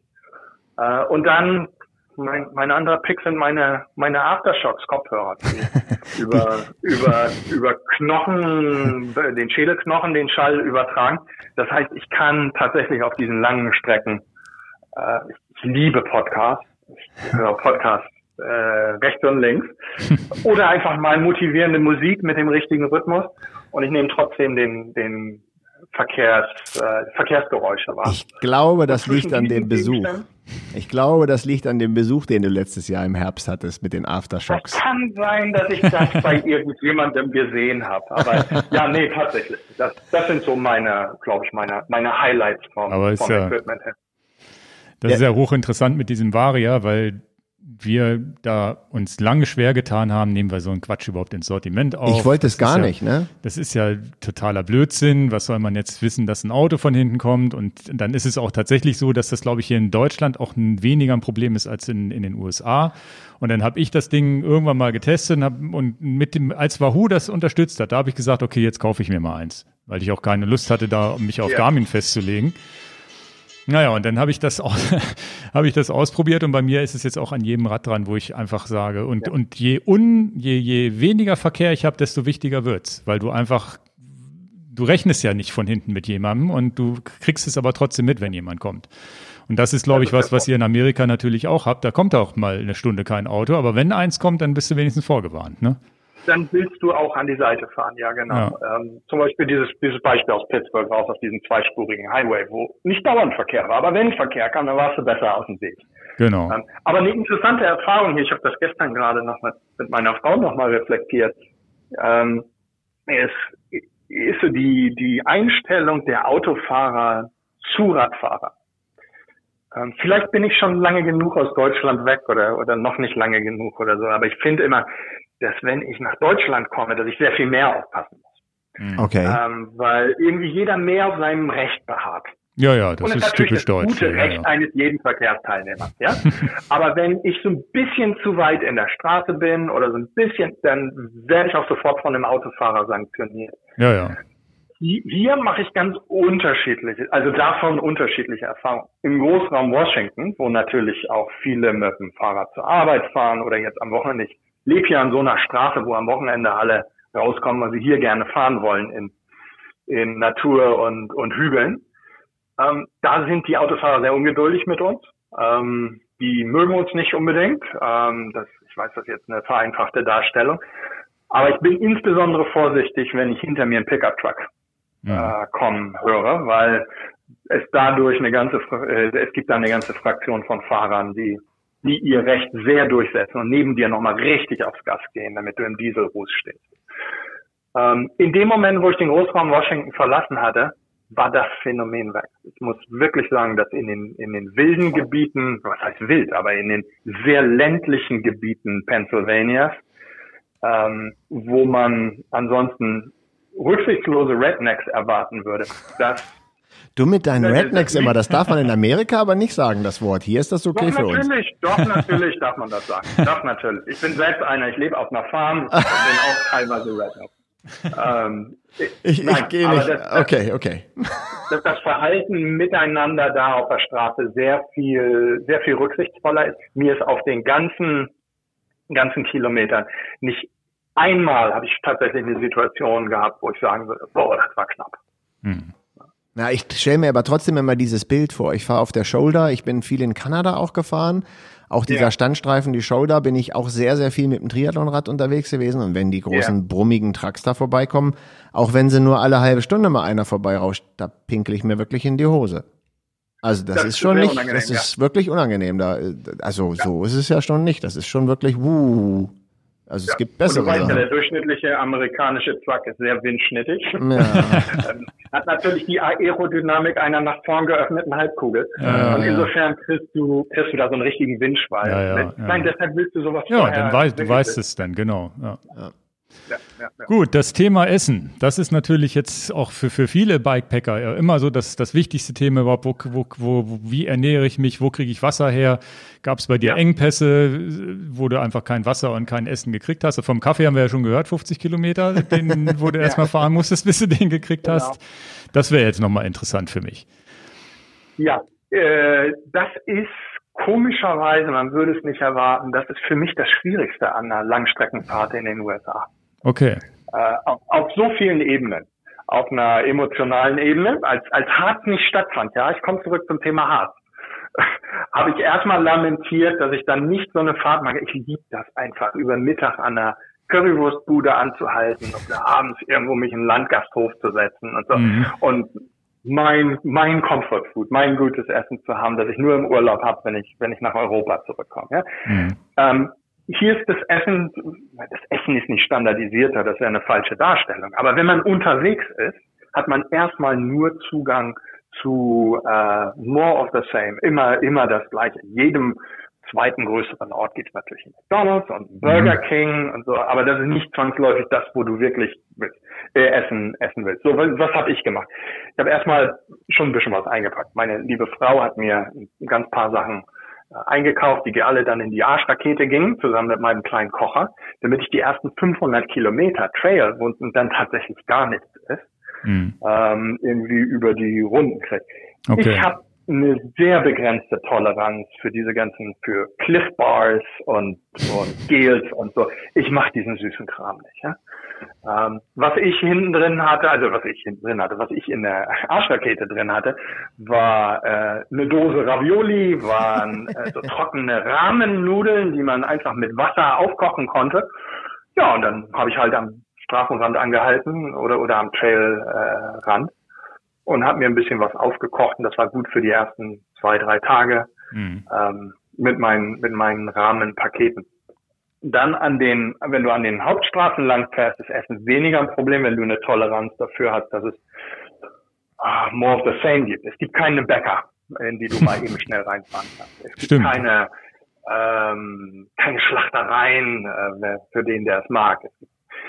Äh, und es ist nicht, wenn guck mal, wenn ihr die USA besucht, wenn ihr in den Städten seid, wisst ihr, ja, ich habe Zugang zu dem. Aber auf dem Land, im ländlichen Pennsylvania, kommt tatsächlich nur alle 50, 60, 70 Kilometer eine Tanke oder ein kleiner Laden. Die Leute gehen größtenteils zu Walmart äh, zum Einkaufen. Walmart liegt aber nicht zwangsläufig immer auf deiner Radfahrroute, mhm. insbesondere wenn du so quer durchs Land durchschneidest. Insofern finde ich, äh, finde ich Zugang zu dem, was ich tatsächlich essen will, unterwegs ursprünglich, also am Anfang schwierig. Und dann habe ich aber zwei Tricks entwickelt. Und die sind, die sind einfach phänomenal. Der erste ist, ähm, zu verstehen, was es in den Tankstellen gibt. Und ein, eins meiner absoluten Favorites sind kleine, so Capri-Sonnenartige Pakete. Ihr wisst, was eine Capri-Sonne ja. ist, ne? Ja. Ich, ich verrate damit mein Alter, dass ich noch Capri-Sonne kenne. Ja, jetzt heißt es ja anders. Äh, Capri-Sonne ähnliche Pakete mit eingelegten Gurken. Pickles. Ja, ja, ja.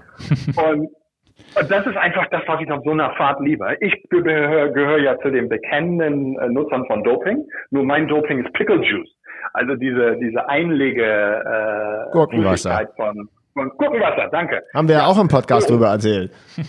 Oh, habe ich verpasst. Das ist höchstwahrscheinlich da war gerade Sommer oder so. Ja. Nee, haben ähm, wir wirklich, also, haben wir das, wirklich.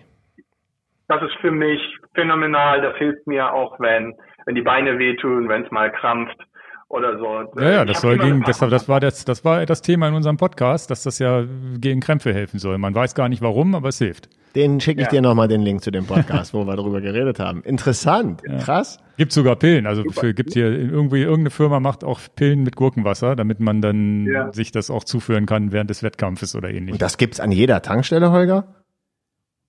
Das gibt's vielleicht nicht an jeder Tankstelle, aber an den Tankstellen, an denen ich dann angehalten habe, das ist äh, eine, eine, eine, eine äh, Kette, die nennt sich Sheets. Äh, wir haben auch so einen kleinen Grill drin und so. Da gab es immer diese, und ansonsten, was, in jedem 7-Eleven gibt es ein Glas Gurken. äh, oder so, weil das hier einfach zur Hotdog-Kultur dazu gehört. Also das ist mein Pick, okay. mein Pick äh, der Woche, äh, Gurken für unterwegs. Ähm, die, die, die sind, die sind phänomenal und die sind für mich viel besser als die Elektrolyttabletten, die ich auch dabei habe für die Langstreckenfahren. Wir vergessen nicht, wir fahren hier zwischen 35 und 40 Grad Celsius mhm. im Sommer. Ja? Ja, ja. Ähm, Nee, die, die andere Ernährung, der andere Ernährungstrick heißt Barbara. Das ist meine Frau. Okay, ähm, okay, aber du kannst ja für sechs Tage nicht so viel an Bord nehmen. Nein, und ich verleihe meine Frau auch nicht für, für, für diese Zwecke. Nein, was Barbara gemacht hat, ist, das fand ich, das fand ich wirklich grandios. Äh, die hatte meine Komoot-Strecke und die kann natürlich auch sehen, wo ich gerade bin. Okay. Und irgendwie so sicher wie, wie, wie das Amen in der Kirche, wo man sagt, äh, kam dann morgens so um 10 oder 11 auch eine Textmessage von, von meiner Frau, meiner lieben Frau, ähm, die mir dann empfohlen hat für mittags, wo ich jetzt gerade hinfahren teilweise Ah, das heißt so der Routenplaner zu. Hause. Ja, ich hatte sozusagen meinen meinen Coach hier zu Hause und Barbara hat sich dann aus meinem Reisefortschritt und so Bewertungen auf Google und TripAdvisor und so ein bisschen angeguckt, wo kann er jetzt mal hingehen, wo es ein bisschen was Interessanteres gibt. Und die hat mir wirklich phänomenale Sachen gefunden. Dank äh, meiner lieben Frau habe ich unterwegs den besten Burger gehabt, den ich seit langem gehabt habe. Dank ihr war ich äh, in wirklich in einem, in einem ganz tollen Barbecue-Laden mit draußen sitzen und tollen Leuten, die ich da getroffen habe. Also das hat einfach gut funktioniert. Wäre ich im Leben Ähm, nicht drauf gekommen. Ja, ich, ich auch nicht, aber hat gut funktioniert und, und das, äh, das war spitze. Ja. Super. Cool, dann ähm, haben wir jetzt irgendwas noch vergessen zu fragen, was, äh, was du noch erzählen möchtest, weil wir jetzt, glaube ich, mit unserem Fragenkatalog hier mehr oder weniger durch sind. So die coolste Ich glaube, Anekdote, der die coolste Anekdote natürlich. Oder Der der, Elefant, ja, wie, wie man im Englischen sagt, der Elefant im Raum. Ich glaube, über den haben wir noch gar nicht gesprochen. Und wenn ihr noch zwei Minuten für mich habt, aber ja. lockerer, die kriegen wir noch runter. Das, äh, Anekdoten sind immer das Beste, meine ich. ja, ja. Ja, das, ist, das ist Corona. Okay. Corona. Ich meine, Okay. äh, ich, in, in jedem normalen Jahr, ich meine, erstens, warum habe ich diese Fahrt gemacht? Weil ich wegen Corona Klar. wir Ja. Schwierigkeiten haben, aus den USA nach Europa zu kommen derzeit. Zweitens, ich bin durch Staaten gefahren, die derzeit ein echtes Problem haben. Vergessen wir nicht, ähm, Buffalo und Niagara Falls, wir haben gar nicht über die Fälle gesprochen, interessanterweise, ähm, die äh, liegen im Bundesstaat New York. Und New York war der ursprüngliche Hotspot. Ja, äh, New York des- State, ne? des Corona-Outbreaks. Ja, New York State hier. Ähm, und in dem Umfeld fährt jetzt, fährt der Krei jetzt mit dem Fahrrad Ja, ja. durch die USA. Macht das Sinn? Und da muss ich sagen, das war, das ging so viel besser, als ich gedacht habe, aber auch mit wirklich interessanten Beobachtungen.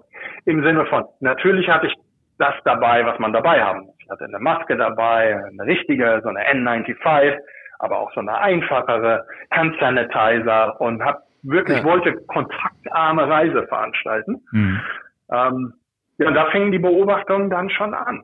Ich muss sagen, im Bundesstaat Pennsylvania, und nichts gegen den Bundesstaat, der ist, der ist phänomenal, ich empfehle ihn jedem für eine Reise.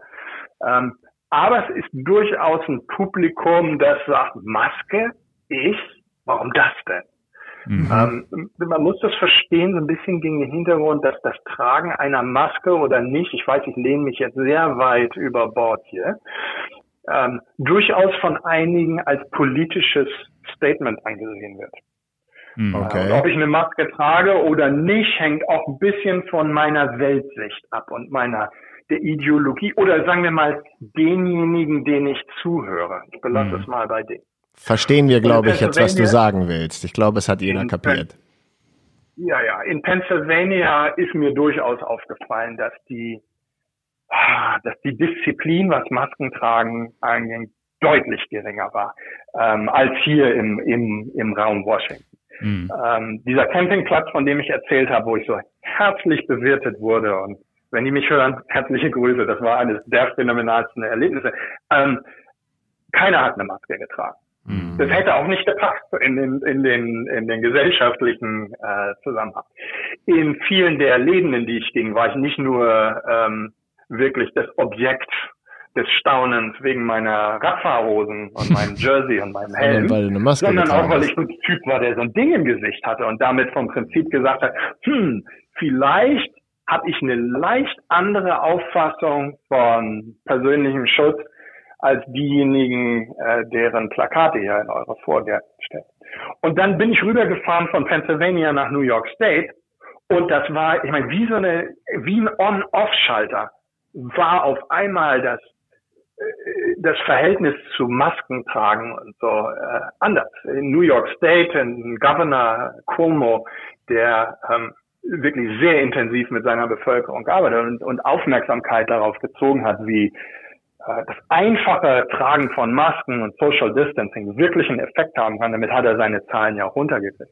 Und du siehst erstaunliche Disziplin in allen Teilen der Bevölkerung. Ob du in eine Tankstelle gehst, in 7-Eleven. In New York State hatte ich kein Problem damit, in solche Läden zu gehen, äh, auch wenn ein anderes Publikum drin war.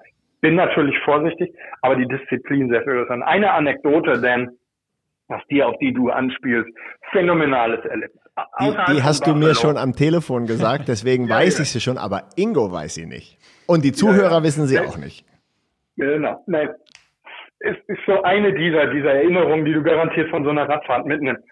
Jetzt halte ich bei einem 7-Eleven. Ja, ich gebe zu, ich habe mir abends gerne mal noch eine Dose Bier mitgenommen als Zeltaufbaubier. Das mhm. habe ich von anderen YouTubern gelernt, äh, die ihre Reise. Also einen YouTuber kenne ich auch, der auch während der Fahrt immer mal ein Bier zischt. Das ist auch, glaube ja, ich, ich glaube, das muss ich nicht rechtfertigen, wenn ich, also das hat ja nichts mit Alkohol und so. Also ein Bier trinken, ich glaube, da kann ja wohl keiner was sagen. Ich finde diese, find diese Kultur des äh, Zeltaufbaubiers. Zeltaufbaubier ist aber auch ein Begriff. Das müssen wir ins T-Shirt drucken, Zeltaufbaubier.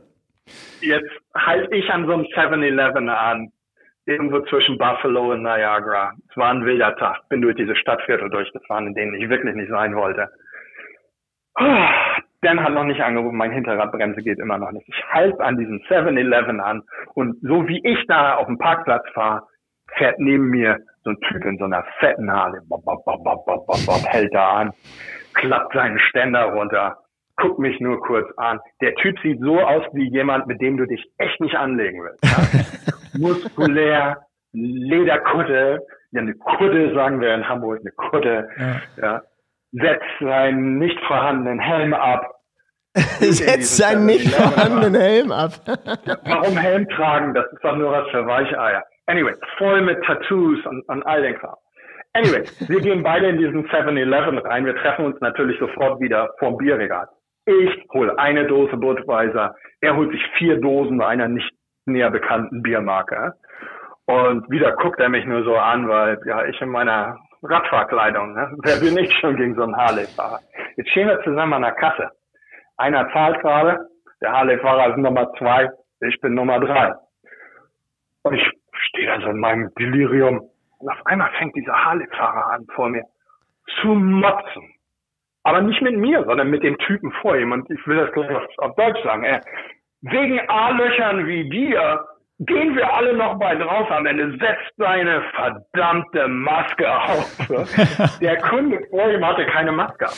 Und ich fand das so phänomenal. Und dann dieser, dieser Typ, wie ein Baumstamm, dreht sich um zu mir und so mit so ganz schüchternem Blick sagt er zu mir, äh, Entschuldigung, wenn das jetzt ein bisschen direkt war, aber das really Und das fand ich so phänomenal. Wir sind dann zusammen aus dem Lager und draußen noch ein bisschen geschnackt. Aber einfach, ja, äh, das ist jetzt. Äh, ja, aber man geht dann raus. Anekdote. Aber ja. man geht dann raus und man schnackt noch ein bisschen und das Bild, was ja. der, also das, das, Ingo hat die Story jetzt ja und die Zuhörer auch zum ersten Mal gehört. Ich kannte sie schon, aber man geht raus und dann hat man doch in Anführungsstrichen so einen, einen Buddy gefunden, mit dem man auf einer Wellenlänge ist, obwohl du erst dachtest, was für ein Rocker, ne? Ja, vor allem wieder so eine Begegnung, die du sonst nicht gemacht hättest ohne dein Rad. Absolut und da sind viele dieser kleinen Begegnungen am Rand, die ja. man höchstwahrscheinlich schon wieder vergessen hat oder die das einfach wahnsinnig tolle, tolle Erfahrungen äh, machen. Meine Frau hatte mir vorher gesagt, und da hatte sie recht, ähm, Holger, mach doch einfach noch ein bisschen mehr auf deutschen Touristen, als du es sonst machst. Oder? Ja, ist man ein bisschen mehr, kommt man noch mehr ins Gespräch. Nein, ja, das ist, ist doch einfach so. Das, guck mal, wir, wir mögen alle gerne helfen. Ich, ich würde mich freuen, wenn hier einer, und das ist auch schon passiert, bei uns einer auf dem Hof rollt und sagt, Mensch, ich bin da unten beim Fahrrad, stört, kannst du mir helfen? Äh, oder ich brauche Wasser. Und genau so gehe ich eigentlich auch auf die Leute zu. Ingo, du hattest vorhin gefragt, ist, ist Wasser ein Problem? Und das, ja, Wasser ist manchmal ein Problem. Wenn du durch ländliche Gegenden fährst, wo es keine Läden, keine Tankstellen gibt. Aber hey, frag die Leute, die sind in ihrem Garten, die stehen da mit einem Gartenschlauch oder, oder klopft an der Tür, wenn es da halbwegs sicher aussieht. Ja. Ähm, Leute wollen einfach helfen und, und ich habe mir auf diesen langen Fahrten, egal wo es ist, egal auf welchem Kontinent, ähm, einfach abgewöhnt, danach zu urteilen, wie, wie jemand aussieht oder so. Ich finde es einfach phänomenal. Deshalb fahre ich gerne lange Touren und fahre sie auch gerne alleine, äh, weil man eben diese anderen Sachen erlebt. Ja, sehr schön. Und es sind noch viele andere Touren, die ich fahren kann. Insofern. Ja, ja. ja, also das war doch jetzt ein schönes Schlusswort, würde ich sagen, weil das äh, ist ja wirklich so nochmal eine gute, ein gutes Fazit am Ende, was das ja auch so ein bisschen zusammenfasst. Das heißt, die Tour war jetzt doch phänomenal und es war nicht eine Ausweichtour statt der, der statt der deutschen Hardtour, äh, obwohl Ja, ja. du da schon so viele Jahre lebst. Wir, wir sitzen hier in, Deu Wir wir sind- sitzen wir hier in Deutschland und sind total neidisch und würden im Leben nicht auf die Idee kommen, durch den Harz zu fahren. Aber da, das hört sich viel interessant an. Genau. Also ich kann dir bestätigen, Nein, vom Hören sagen, muss ich das tun. Ja, ja super. Na, das, Nein, das, ich komme schon noch in Harz, das wird schon noch passieren. Da, das ist höchstwahrscheinlich nur Romantik wegen Kindheitsurlauben oder so. Äh, Das war eine phänomenale Tour. Äh, Kann ich jedem nur raten, einfach sich mal aufs Rad zu setzen und eine längere, Ja, längere und Strecke zu machen. was, was du auch sagst, es ist ja für dich ja in, in dem Sinne normales Terrain, weil du ja das so ein bisschen schon kennst alles und du lebst da 15 Jahre. Genauso wie bei uns in Hannover hier normales Terrain vor der, vor der Nase liegt, was wir jeden Tag fahren.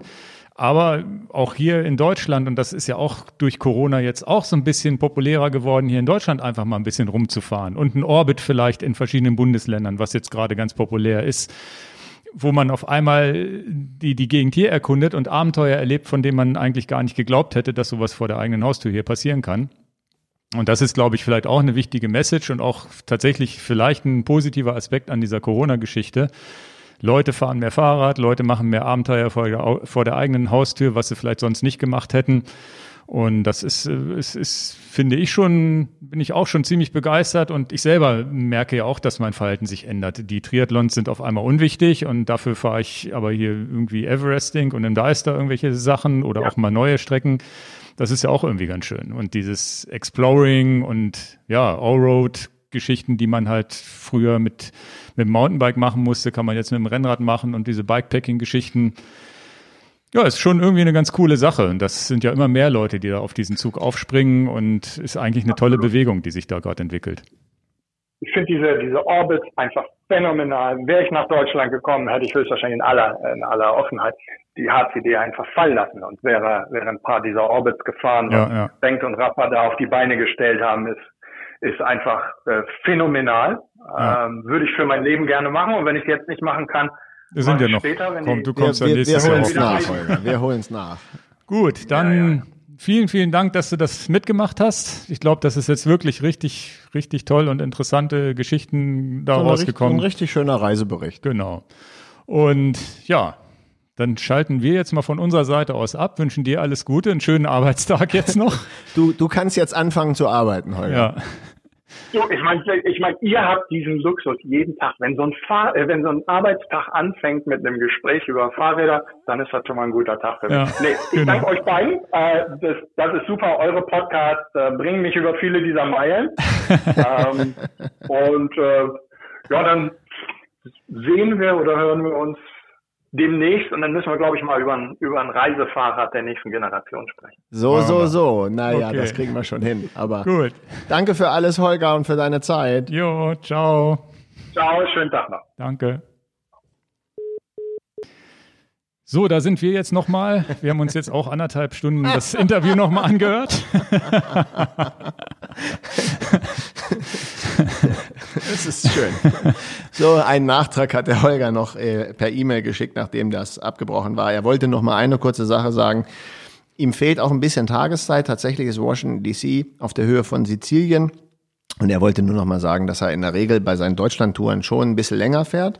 So 30, 40 Kilometer am Tag mehr fährt, aber ähm, in unbekannten Terrain, wo er ist, möchte er gerne rechtzeitig das äh, Nachtrevier aufschlagen. Das wollte er noch sagen. Und Ja, das ist ja, das, da können wir ja mal einhaken, weil das ist ja genau das Problem, was wir auf La Palma auch haben. Um 18 Uhr ist Zappenduster, während du ja normaler gewohnt, also 18 Uhr ist okay, weil in Hannover, in, in Hannover ist dann um 17 Uhr ja Zappenduster, aber du bist ja bei schönem Wetter gewohnt, dass es, dass du dich abends ja um 8, 9 rum noch im Hellen irgendwo hinsetzen kannst. Und das ist da auch nicht der Fall. Ne? Das heißt, man muss mit kürzeren Tagen rechnen und Licht halt mitnehmen. Deswegen hat er ja, glaube ich, Licht immer mitgehabt. Genau. Und was würde er anders machen, hat er nochmal kurz geschrieben, halt, wenn es denn vermeidbar wäre, nicht in der Mitte des Sommers fahren, wenn es brütend heiß ist. Der Frühling ist toll, der Herbst ist spektakulär, Winter sind klar und kalt, jedenfalls hier bei uns, also in, in, in, in, in Washington. Washington, ja. Aber die Sommer sind schon, äh, macht es nicht im Sommer. Ja, das hat er ja auch, ähm, das hat er ja auch in, in, in dem Interview nochmal erzählt, bei was für Temperaturen er da rausgefahren ist. Und durch diese Luftfeuchtigkeit ist die gefühlte Tem Temperatur nochmal fünf Grad höher. Ne? Das kennt ja jeder. Und das ist schon, das ist schon hammerhart. Ne? Das also ich nehme damit ähm, klar, wir waren im Herbst da ähm, und dieser ähm, ja, manche Leute sagen ja Indian Summer und diese ganzen Sachen, aber ich kann auch bestätigen, da ich im Herbst da war, es ist wirklich eine sensationell tolle Reisezeit mhm. für die Gegend im Herbst und äh, muss natürlich sagen, ich bin so angefixt von dieser Tour, zumindest von den ersten zwei, drei Tagen, würde ich schon gern fahren, ne? Ja, also das ist ja das. Du wirst ja bei den Erzählungen von Holger, denkst du sofort, boah, muss ich toll, ne? machen. Ne? Ja, ja, also mit allem drum und dran, ne? Und was, was er auch erzählt, da tagelang äh, nur so, so vereinzelt Menschen zu treffen und die dann auch noch und dann diese, diese, auch diese Idee alleine zu fahren, um überhaupt die Menschen kennenzulernen. Und was für unterschiedliche Menschen er da kennengelernt hat, von konservativ bis äh, sonst wie. Also es war schon, war schon cool. In diesem Sinne, glaube ich, haben wir es. Ja, wir haben es jetzt, genau. Und ja, ich äh, gerne, gerne in die Kommentare auch noch äh, dem, dem Holger vielleicht ein paar Kommentare hinterlassen. Der freut sich der auch. Freut sich bestimmt ganz dolle. Und ja, wir hören uns auf jeden Fall in zwei Wochen ungefähr wieder. Macht's gut. Tschüss. Tschüss. Mit einem fertigen Gravelbike. ja, stimmt.